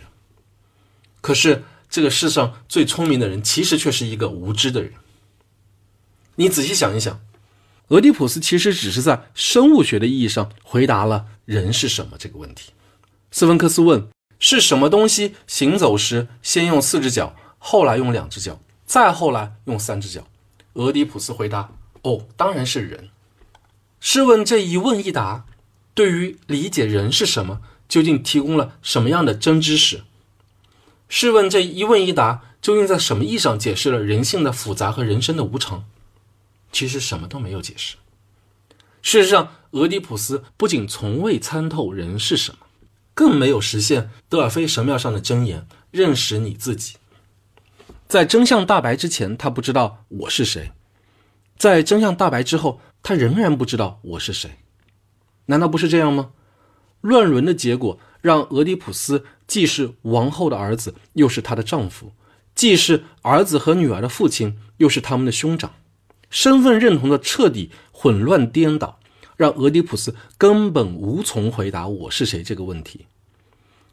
他在家庭中找不到一个合适的位置，在人间的秩序中也找不到一个安顿的所在。分析到这里，我们可以发现，索福克勒斯啊，他是站在宗教信仰的立场上去创作这部《俄狄浦斯王》的。他有着很强的反启蒙的色彩。启蒙运动的核心观念就是敢于运用你的理性。但是俄狄浦斯的遭遇告诉我们，人类的理性和知识是有限的和易朽的。与俄狄浦斯的人类知识相对立的是谁？是盲人先知的知识。这种知识才是唯一有效的知识。盲人先知他虽然看不见现象世界的表面关联，但是他对于本质的关联却洞若观火。相比之下，俄狄浦斯虽有双眼，事实上呢，却与盲人无异。所以，当真相大白于天下的时候，他就必须要刺瞎自己的双眼。我想再一次提醒大家注意的是，无论是上一讲的赫西俄德，还是这一讲的索福克勒斯，都不能从现代人的角度尤其是无神论的角度去理解他们的思想。他们从来都没有把神撇开了去解释人事，相反，他们对于神的意志充满了敬意，对人的理性呢充满了怀疑。作为万物之灵，人类当然值得歌颂。所以在《安提戈涅》中，歌队这样唱道：“世上的奇迹有很多，但没有一种奇迹可以和人类相比。”但是啊，另一方面，索福克勒斯反复的告诫我们。如果不尊重神定的法律，人类这个奇迹往往会以悲剧收场。在俄狄浦斯王的最后，歌队是这么唱的：“特拜本邦的居民啊，请看，这就是俄狄浦斯，他道破了那著名的谜语，成为最伟大的人。哪一位公民不曾带着羡慕的眼光注视他的好处？他现在却落到可怕的灾难的波浪中了。”因此，当我们等着瞧那最末的日子的时候，不要说一个凡人是幸福的，在他还没有跨过生命的界限，还没有得到痛苦的解脱之前。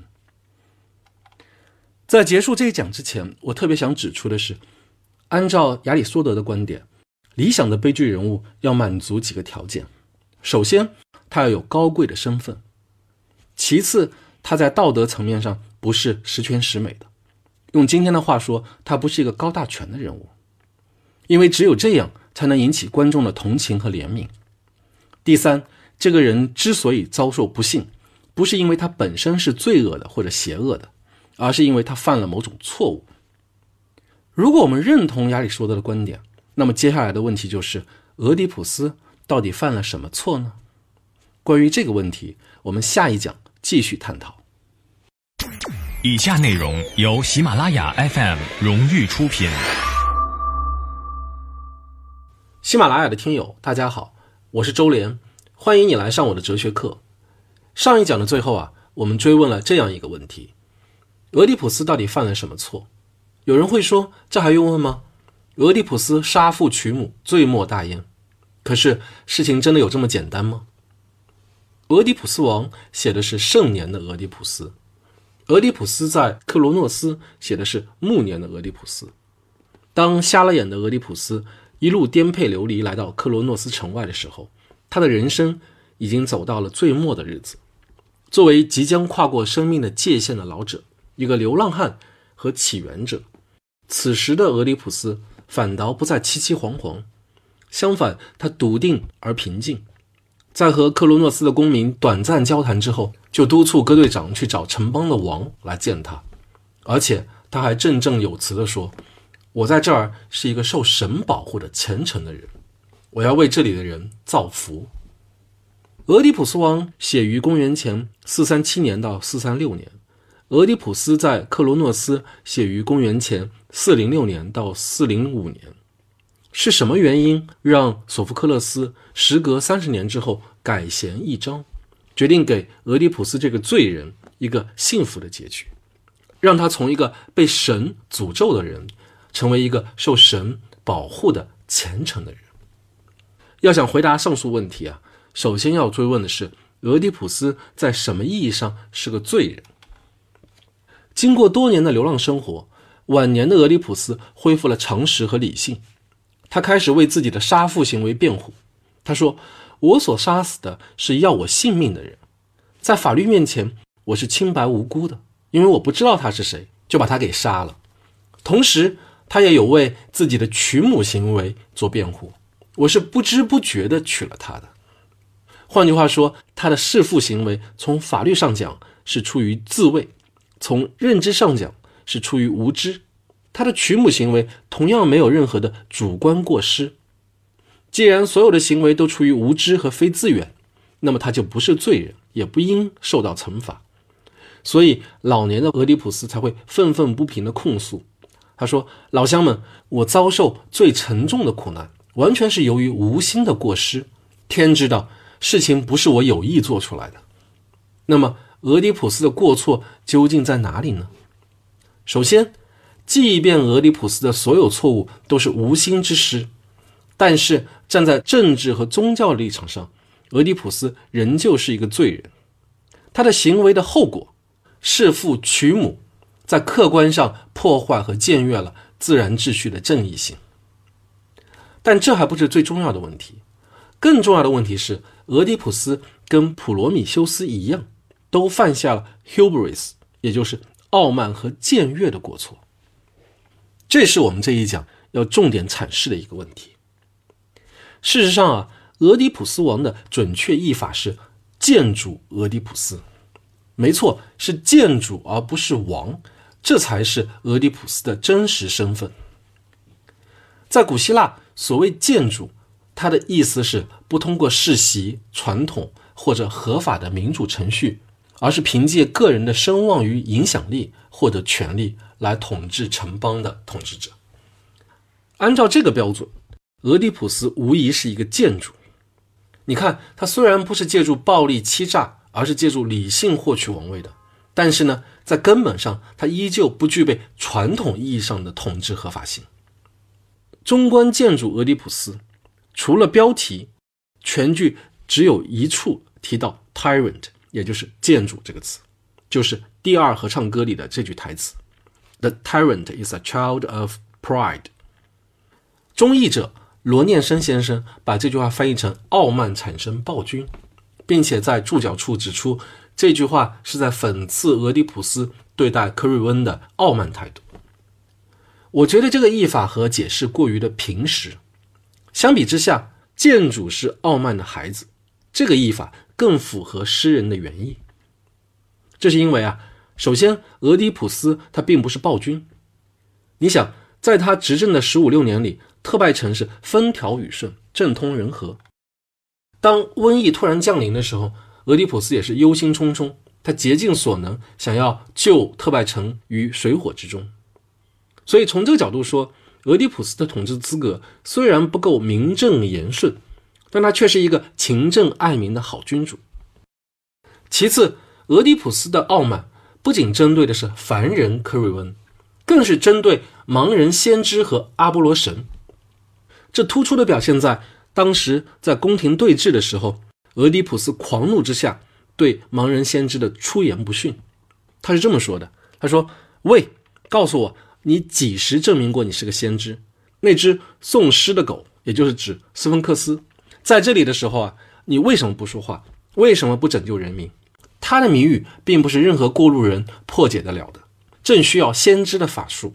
可是你没有借鸟的帮助、神的启示来显示出这种才干。直到我这个无知无识的俄狄浦斯来了，不懂得鸟语，只凭智慧就破解了那谜语，征服了他。你听听这番长篇大论，他淋漓尽致地展现出俄狄浦斯对于盲人先知的傲慢。换句话说，他展现出人类理性的代言人对神意的代言人的傲慢。这样，我们也就不难理解，为什么在说出建主是骄傲之子之后，索福克勒斯又写下了这句台词：“如果有人不畏正义之神，不敬神像，言行上十分傲慢，如果他贪图不正当的利益。”做出不敬神的事，愚蠢的玷污圣物，愿厄运为了这不吉利的傲慢行为把他捉住。古希腊人狄奥多托斯指出，所有的人啊，天性上都有僭越的倾向，任何法律或者惩罚的威胁都无法禁止他。就此而言，我们可以说，每一个人都是潜在的建筑。站在人类理性的角度，阿波罗神。对俄狄浦斯的惩罚过于的无情了，但是呢，站在神的角度，为了向不信神的人类宣告诸神的力量，阿波罗神却一定要摧毁俄狄浦斯的人生，并且俄狄浦斯的人设越是动人，就越有示众的效应。所以在这个过程当中，你会发现没有任何道理可讲，因为神的预言必须要实现。当力量强大到让人站立。唯有五体投地，否则的话，骄傲的人类就不会诚心诚意的去朝拜大地中央不可侵犯的神殿，不去朝拜奥林匹亚或者阿拜的神。否则，阿波罗到处不受尊敬，对神的崇拜从此就会衰微。所以，俄狄浦斯的悲惨人生，在普通人看来是任意性与偶然性在作祟，但是呢，在神的视角里。则是向神定的秩序与必然的法则的一个回归。面对 hubris，也就是傲慢的威胁，人类唯一可以避免的方法就是尊重法则，也就是尊重正义。所以啊，赫西俄德才会说，任何人只要知道正义，并且讲正义，无所不见的宙斯就会给他幸福。正义者必获幸福，敬神者必获幸福。这是赫西俄德传达给所有黑铁种族的人类的最重要的信息。我相信这也是索福克勒斯的观点。我们在上一讲已经指出，索福克勒斯是雅典理性主义时代的反启蒙代表。有的学者认为，这是因为公元前429年和公元前427年的两场瘟疫，以及长达二十七年的波罗波尼撒战争。给雅典政治和宗教造成了深远的影响。一方面，它促成了怀疑主义和玩世不恭的心态；另一方面呢，在这多灾多难的几年里，很多人选择逃到旧宗教那里去。索福克勒斯代表的就是后一类人。现在我们要重提一下这一讲最初的那个问题，我希望你们还记得，那就是为什么索福克勒斯在三十年后重写俄狄浦斯，要给这个被神抛弃的人一个 happy ending。一个幸福的结局。俄狄浦斯在什么意义上竟然成了被神护佑的人？这是因为啊，在过去这三十年里，索福克勒斯和雅典人对于神之全能与人之责任的关系发生了深刻的变化。一方面，虽然选择逃到旧宗教里面去；另一方面呢，对天神的敬畏也逐渐的在淡化，被人的独立责任观念所取代。这就是为什么老年的俄狄浦斯一再强调自己没有罪的原因所在。可是啊，事情的复杂性就在于，俄狄浦斯其实还是接受了神的安排。当瞎了眼的俄狄浦斯在古希腊的大地上四处流浪的时候，是他的女儿安提戈涅在为他带路。在《安提戈涅》这部剧中，俄狄浦斯有句非常动人的台词，他说：“这女孩儿的眼睛，既为她自己。”又为我看路。对于一个盲人来说，需要有一双明亮的眼睛，才能帮助他找到正确的路。其实不只是盲人，对于所有看而不见、听而不闻的普通人来说，都需要有人为他带路。安提戈涅曾经是俄狄浦斯的带路人，可是到了俄狄浦斯在克罗诺斯，领路人的角色却发生了逆转。俄狄浦斯说：“女儿们，跟着我朝这边走。”看来也奇怪，我现在反而给你们带路了，就像你们先前给父亲带路一样。其实啊，真正的领路人不是俄狄浦斯，而是奥林匹亚山上的诸神。因为俄狄浦斯接着说：“朝这边，朝这个方向走。”因为护送神赫尔墨斯和冥土的女神正朝着这个方向给我引路。从这句话可以看出，俄狄浦斯最终接受了神的安排。如果说《建筑俄狄浦斯》也就是《俄狄浦斯王》这部戏剧告诉我们，力图将非理性的因素理性化的努力是注定要失败的，那么《俄狄浦斯在克罗诺斯》这部戏剧就在传达这个信息：既然理性化的努力注定失败，那就让我们泰然接受这个命定失败的结局。既然神的意志人类无法理解。那就让我们泰然接受神的安排。我认为这正是古希腊悲剧精神的要义所在。他接受生活，是因为他清楚的看到生活必然如此，而不会是其他的样子。如此，我们才能理解俄狄浦斯在克罗诺斯全剧最后的那句话：“你们停止吧，别再哭了，因为一切都是神的安排。”我们回想一下，俄狄浦斯荣登特拜王位的过程，它象征了理性对于神奇、对于血统、对于传统的胜利；而他的最终垮台，则被视为是理性主义的失败。它意味着对于知识和力量过分自信的人所遭到的存在意义上的失败。在古希腊的神话和诗歌中，有太多的英雄人物遭受到了这种。存在意义上的失败，普罗米修斯、阿伽门农、俄狄浦斯，莫不如此。人类的幸福究竟取决于我们自己，还是取决于运气、命运或者神的安排？这是一个性命攸关的大问题。索福克勒斯的《俄狄浦斯三部曲》虽然淋漓尽致地展示了人类理性的有限性和易朽性，但是啊，在公元前五世纪的雅典，以苏格拉底为代表的理性主义的潮流已经有如破冰的春水，无可阻挡。它的基本取向恰恰就是要挑战神对人的主宰。借用英国哲学家伯纳德·威廉斯的说法，就是要寻找理性的生活设计，来减少命运的力量，以及尽最大可能免于运气的影响。这是我们接下来的课程要处理的核心主题之一。那么，在结束这一讲之前，我想请你们和我一起重温德尔菲神庙上最著名的三句箴言。认识你自己，凡事勿过度，以及生存与毁灭就在一瞬间。其中啊，第一条箴言“认识你自己”宣告了人类终其一生的命题。凡事勿过度，则告诫人类要克服本性上的僭越冲动，始终恪守在永恒固定的界限之内。而第三条箴言“生存与毁灭”。就在一瞬间，则再次的重申了建筑俄狄浦斯中的一个警告：凡人的子孙啊，我把你们的生命当做一场空。谁的幸福不是表面现象，一会儿就消失了？不幸的俄狄浦斯，你的命运警告我，不要说凡人是幸福的。以下内容由喜马拉雅 FM 荣誉出品。喜马拉雅的听友们，大家好，我是周连，欢迎你来上我的哲学课。你一定还记得我在第一讲《哲学是什么》中举的那个例子。我在大一的时候跟同学去北京的王府井参加公益活动，一位资深人士得知我们是北大哲学系的学生的时候，非常高兴地说：“哲学我知道，就是把白的说成黑的，把黑的说成白的。”如果柏拉图地下有知，听到这句话一定会气得活过来。因为把白的说成黑的，把黑的说成白的，这是智者派的专利，而不是哲学家的使命。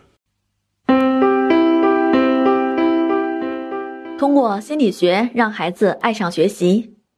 你好，我是田红杰。得到专栏每天早八点更新，喜马拉雅每天同步官方最新。入群联系 QQ 幺六三四九四二五零八，免费体验。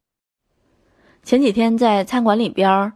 看到一个爸爸带着一个两三岁的男孩来吃饭，孩子进门就开始哭闹，爸爸试了 N 多种办法，哄不好，爸爸就掏出手机来给他看，孩子立刻安静下来，专心的玩，那眼睛就一直那么盯着手机看，爸爸就一口一口把饭喂给他吃。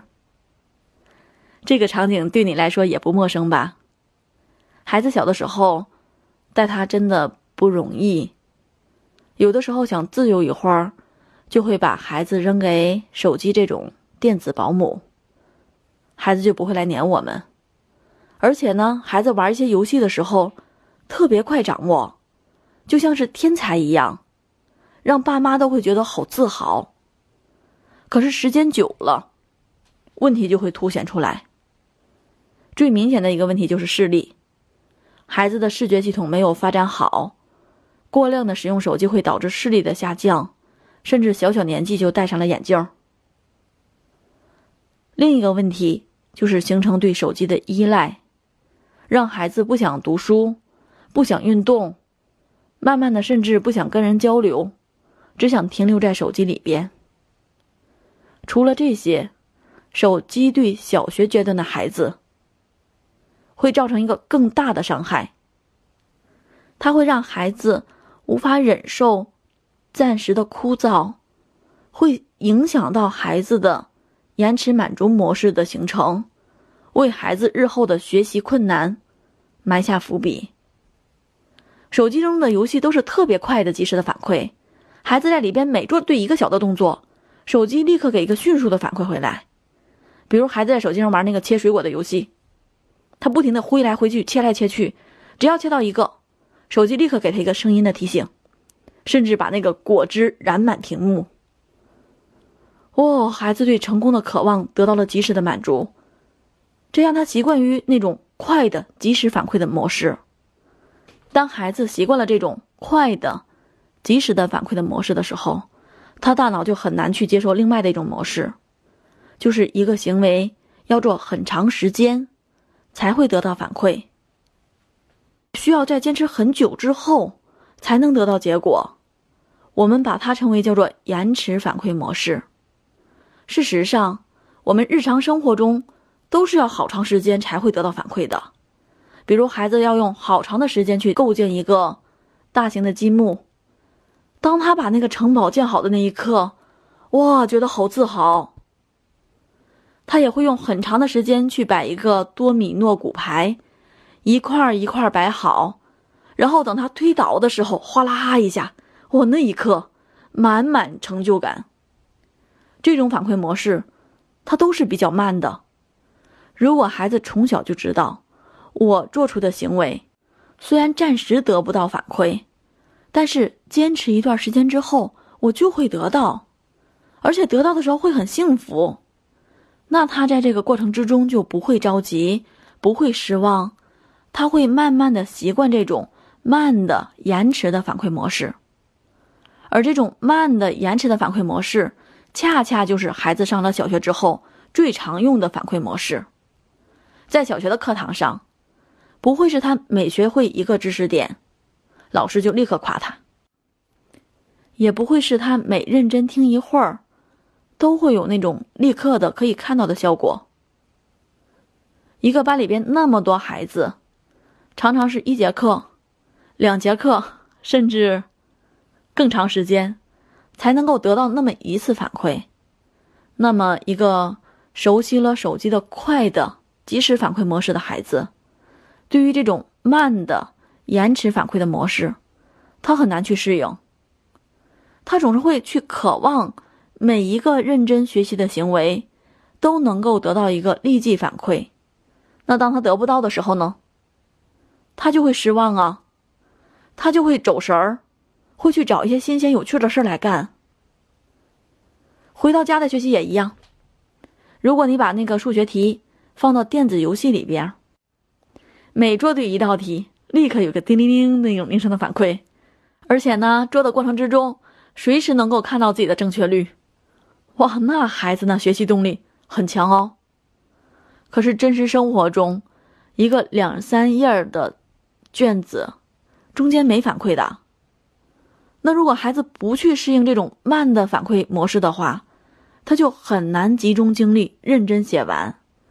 所以你可能常常会看到孩子，他玩游戏的时候特别专注，可是等到他去学习的时候，他会坐立不安，因为他渴望每一个学习行为背后都能够有立刻反馈。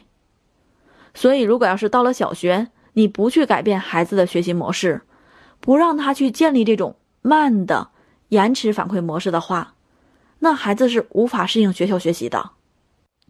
手机对孩子的危害，真的不亚于定时炸弹。可是生活中我们怎么去限制孩子玩手机呢？你怎么限制他才有用呢？有四步。第一步，怎么提要求？你想用什么样的契机来提出这种限制性的要求呢？有的家长会说：“哈。”因为要上小学哦，时间很紧，要好好学习，所以你不能玩手机。孩子突然之间被限制，不让玩手机的时候，他反抗很大的，肯定要哭闹。这时候你还对他讲，因为要学习，所以不能玩手机，那他对学习会是什么样的情感？他会憎恨学习，那会很麻烦呀。好，那你不能够用学习、运动、阅读。这些事情来做理由，你最好去找到那种医学的、科学的要求。你可以跟孩子一块儿去读一篇医生的文章或者类似的故事，然后你让孩子知道啊，医生说小学生每天使用手机不能超过二十分钟，低年级呢最好在十分钟以内，否则会伤害视力，会早早戴上眼镜。哎，这样你限制的时候，他就不会跟学习之间有对立感。而且因为有科学依据嘛，那他在执行起来的时候就会有一个那种不得不做的紧迫感，他就比较好接受一点儿。第二步，怎么计时？孩子玩游戏的时候，最常见的现象就是到点了他不关，耍赖。这就涉及到一个怎么计时的问题。首先，是由你来记呢，还是由孩子来记？如果由你来记，就会发生一种困难：孩子玩的正起劲儿，突然间你说：“哎，时间到了。”孩子没玩够，你们就会对立。那或者用闹铃手机记好不好？好一些，但是呢，也有一个困难，孩子玩的正专心，等到铃铃一响，他突然之间要停下来，他对这个时间之前没预期哦，所以时间一停下来，他停不下来就会比较难，他就容易耍赖，想要多玩一会儿。那么你最好用一种直观的。可视化的方式来计时，比如你给他买一个沙漏，时间就是十分钟的这种沙漏。孩子开始计时的时候，把沙漏一翻，就让孩子开始玩。孩子会对那种沙漏里边沙子流下来的那种过程有个直观的感受。他一边玩着游戏，一边眼睛会看着那个沙漏在流，他心中就会有一个关于时间的预期。他慢慢的学会了感受到这种时光的这种。飞逝，珍惜时间。他眼睛看到那个沙子快流到底的时候，他就知道时间快到了。这时候他就更能够去接受它。第三步，时间到了，让孩子自己关手机。最好的办法就是让孩子自己关。之前就和他商量好，由他自己来关。但是呢，也得说好，如果时间到了他不关的话。那么你会提醒一次，如果他还不关的话，由你来强行关闭。这时候他哭闹怎么办？你千万不要妥协。当你妥协的话，这个规则就白立了。那这时候你更不要去批评他。孩子本身呢，因为行为受到限制，他就不开心。如果这时候你要再加上一个批评他的力量，他对控制手机那种反感就会很强。所以你怎么办呢？这时候我们就用那种建立规则中最常用的方法，叫做温柔的坚持。温柔的坚持，就是当他发脾气的时候，你要对他温柔以待，不要去指责他，不要去呵斥他，而是去接纳他这种没玩够的那种心态。当他哭的时候，你说：“嗯，真的没玩够，刚才玩的蛮开心的。”当他平静下来的时候，你说：“我看到你刚才玩的特别好，明天你接着玩。”所以你要温柔的去接纳他的情绪。如果这时候你要实在不知道该说什么好，那你至少保证你别去指责他，你就在旁边静静的陪他，等他情绪稳定下来。坚持几天，孩子就形成了对手机的这种时间限制的规矩喽。第四步。孩子做到的时候，要及时的表扬和强化他。当他突然之间做到了，他按时主动的就把那个手机给关了，你怎么办？你要说好啊，孩子，我咱们说玩二十分钟，你就玩二十分钟，到时间你自己就关了。哇，真棒！你能够说到做到。来，明天哦，接着好好玩。第二次，当他玩。的时候，他自己看着沙漏，时间一到，他又关了。你要接着说：“哇，孩子，你做的真好，你真能够说到做到。明天你好好玩，而且妈妈还支持你选你自己喜欢的节目。”哎，时间长了以后，孩子用手机就会有很强的掌控感，他知道什么时间玩，玩多少时间，确定玩什么样的内容。他甚至能够去进行计划安排怎么玩。好，那还有一个小问题，他玩手机省下来的时间干什么用？你可不可以说，嗯，来做个卷子？不要，节省下来的时间一定要去做一些让他觉得更有意义的事儿。比如他要喜欢阅读，那你就让他去阅读。他要喜欢出去玩，你就让他出去玩。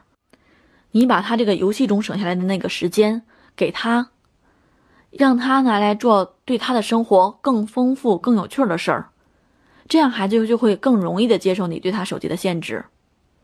我们来总结一下：过度的使用手机会造成孩子过于依赖快的及时反馈，在学习的时候不能做到延迟满足，不能去适应学习中的慢的延迟反馈。所以，我们呢一定限制他的手机使用。首先呢，你要合理的提出要求，最好以医生的建议入手。第二步，用可视化的沙漏法。第三步，讲好怎么关。当孩子不听的时候，你要做到温柔的坚持。第四步，当孩子做得好的时候，你要及时对他的说到做到进行鼓励。并且给他自主性，让他自己选自己喜欢的栏目，同时把他省下来的时间用去做他最喜欢的事儿，让孩子在管理自己手机的时候获得一种掌控感，让孩子控制手机的行为，得到他内在的强化。我们还要知道，这个过程它不会很快，可能需要三五天，甚至可能需要一两周的时间。你一定要做好一个长期斗争的心理准备，这样呢，你才不会心急气躁，才能够做到那种温柔的坚持。好的孩子都是自己用心培养出来的，祝你早日把孩子从手机中拉回来。请你将自己的困惑和好的方法写在下面的留言区，来和大家分享。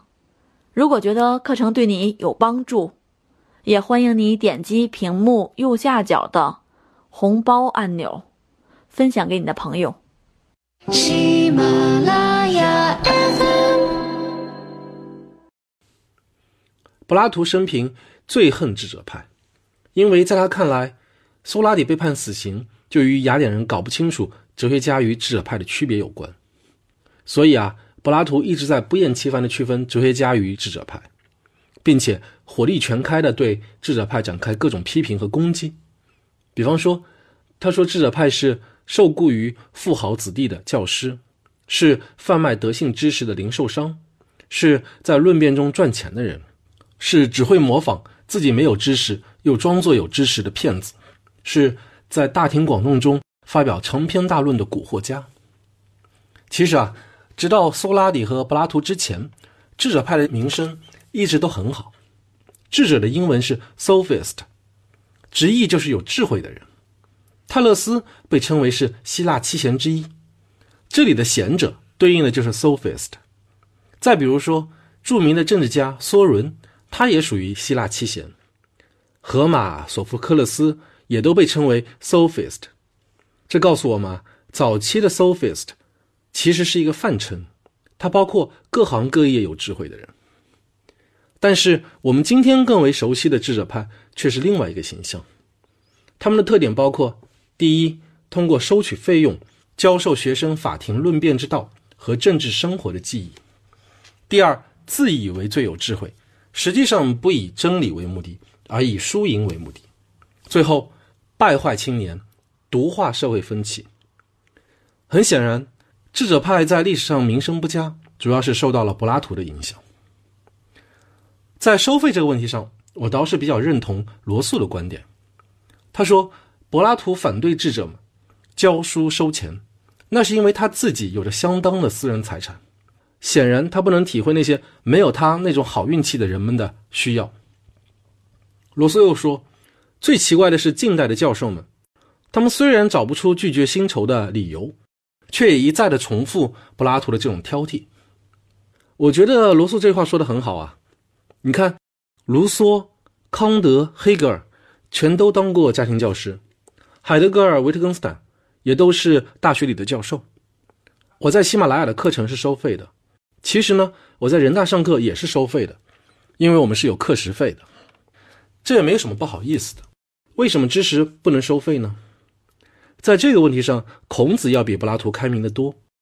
他曾经说过：“自行数修以上，吾未尝无慧焉。”意思是，只要自愿带上十块腊肉，作为礼物来见我的人，我就没有不教会他们的。我读过一则报道，一个当代的儒生，当年去拜见北大的季羡林先生，就真的带了十块腊肉。据说季老很高兴，认为这个青年还算懂古礼，于是就欣然的接待了他。当然了，通过传授知识来收取费用，与谁给我面包吃，我就为谁歌功颂德，还是有天壤之别的。前者无可厚非，后者呢斯文扫地。所以说，智者派收费收徒这一点是无可厚非的。他们真正应该受到质疑的是，不以真理为目的，而以输赢为目的。智者派在这方面可谓是劣迹斑斑，留下了不少故事。比方说，叙拉古的一位智者叫做卡拉西，他的辩护策略是这样的：如果给弱者辩护，就会极力渲染他的孱弱无能，给法官造成这样的印象：这个人如此之弱，以至于根本没有做坏事的能力。那么，如果给强者辩护呢？他的策略是这样的：他大概不会这么做。因为他很清楚，人们都明明白白的想到他有做这件事情的能力。言外之意是，被告这么强大，他会傻到公然去伤害一个弱者吗？历史上最著名的智者叫做普罗塔格拉，他曾经和自己的学生打过一场官司。他在开班授徒之前，都会跟学生事先商定，学生先付老师一半的学费，剩下的一半等学生打赢了第一场官司以后再付。而如果第一场官司打输了，那么证明老师的教学效果不佳，剩下的那一半学费就不用交了。可是啊，问题在于有一个学生特别的聪明，他毕业之后既不出庭打官司，也不交剩下的学费。于是普罗塔格拉等啊等啊等，终于耐不住性子了，他就向法院提起了诉讼。于是师徒就对簿公堂，在法庭上，普罗塔格拉跟他的学生说。如果你打赢了这场官司，那么按照合同，你应该付我另一半的学费；如果你打输了这场官司，那么按照法庭的裁决，你也应该付给我另一半的学费。总之，这场官司无论输赢，你都得付我另一半学费。谁知道他的学生针锋相对的跟他说：“如果我打赢了这场官司，那么按照法庭的裁决，我不需要付你另一半的学费；而如果我打输了呢？按照协定。”我也不必付给你另一半的学费，所以无论输赢，我都不必付给你学费。大家听明白了这师徒二人的逻辑了吧？这个例子啊，非常典型的体现出智者派的基本立场和论辩技巧。其中的问题在于，普罗塔格拉和他的学生是在使用双重标准。如果普罗塔格拉打赢了，根据法庭的判决，学生应该付钱给普罗塔格拉。但是如果根据两人的合同呢，学生就不应该付钱给普罗塔格拉，反过来也是这样。所以说这两个人啊，使用双重标准来为自己的利益最大化做辩护。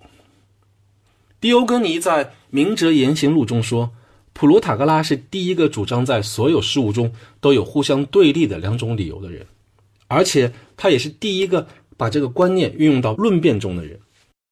你们觉得哪种人会是普罗塔格拉的现代传人呢？我一直认为啊，那些在辩论赛上口若悬河的人，就是智者派的传人。其实普罗塔格拉就是第一个创辩辩论比赛的人。我给你们读一读历届大专辩论赛的题目，你们就知道了。女生和男生哪个更需要关怀？金钱追求与道德追求可不可以统一？社会秩序的维护靠道德还是靠法律？应该先成家立业还是先立业再成家？当代大学生最缺乏的是交往能力，还是最缺乏的不是交往能力？顺境更有利于人的成长，还是逆境更有利于人的成长？有没有发现，所有这些题目啊，它有一个基本特点，就是正方与反方都有道理，但呢又都没有把。道理占全了，因为如果把道理占全了，那就没什么可辩的了。可是问题恰恰在于，你要把只占了一半的道理说成是很有道理，或者简直就是真理，那么你就只能采取不讲理的办法，或者是采取哗众取宠、转移观众注意力等等取巧的办法。所以啊，我总觉得现在的大专辩论赛已经误入歧途了。它不以求真为目的，不以促进我们对这个世界的更全面、更深入的理解为目的，而是为辩论而辩论，以钻牛角尖为荣，以讲道理为耻，以抬杠为荣，以宽容为耻。我们可以想一下，如果有一个辩论队的成员是这么说的，对方辩友说的很有道理，我深表赞同。但是我们是不是可以换一个角度想这个问题呢？你想，如果这个辩论队的成员是这么说的话，那他注定是一个失败者。他一定要这么说：对方辩友顾左右而言其他，我请对方辩友直接回答我的问题。他一定要这么说：对方辩友完全是在偷换概念，或者你在辩论的过程当中实在没有听懂对方的辩友在说什么，你可以使出必杀技，你说。对方辩友刚才的这段话，其实恰恰证明了我的观点。哲学的目的啊，是寻求真理，因此呢，就必须要找到区分真与假、对与错的标准。可是智者派却引入了相对主义，他们选择双重标准，不追求真理，而追求输赢。这当然会遭到哲学家的激烈反对。在这里，我要给大家引入一对概念：自然与习惯。我们经常说“习惯成自然”。当你说这句话的时候，有没有想过它背后的深意？这其实说明习惯和自然并不是一回事儿，而且人们常常会把习惯误当成自然。希罗多德在历史中说过一个故事：波斯国王大流士曾经问希腊人。给你多少钱，你可以吃掉自己父亲的尸体？希腊人的回答是：给多少钱也不可以。然后呢，他又把吃自己双亲尸体的印度人叫来，问：给你们多少钱，你们才能答应火葬你们的父亲或者母亲？印度人的回答是：给多少钱，我也不会这么做。讲完这个故事，希罗多德就引用了诗人品达的一首诗作为总结：习惯是万物的主宰。可是啊，问题在于，一方面习惯是万物的主宰，另一方面呢，习惯又是可以变迁的。所谓移风易俗，说的就是这个道理。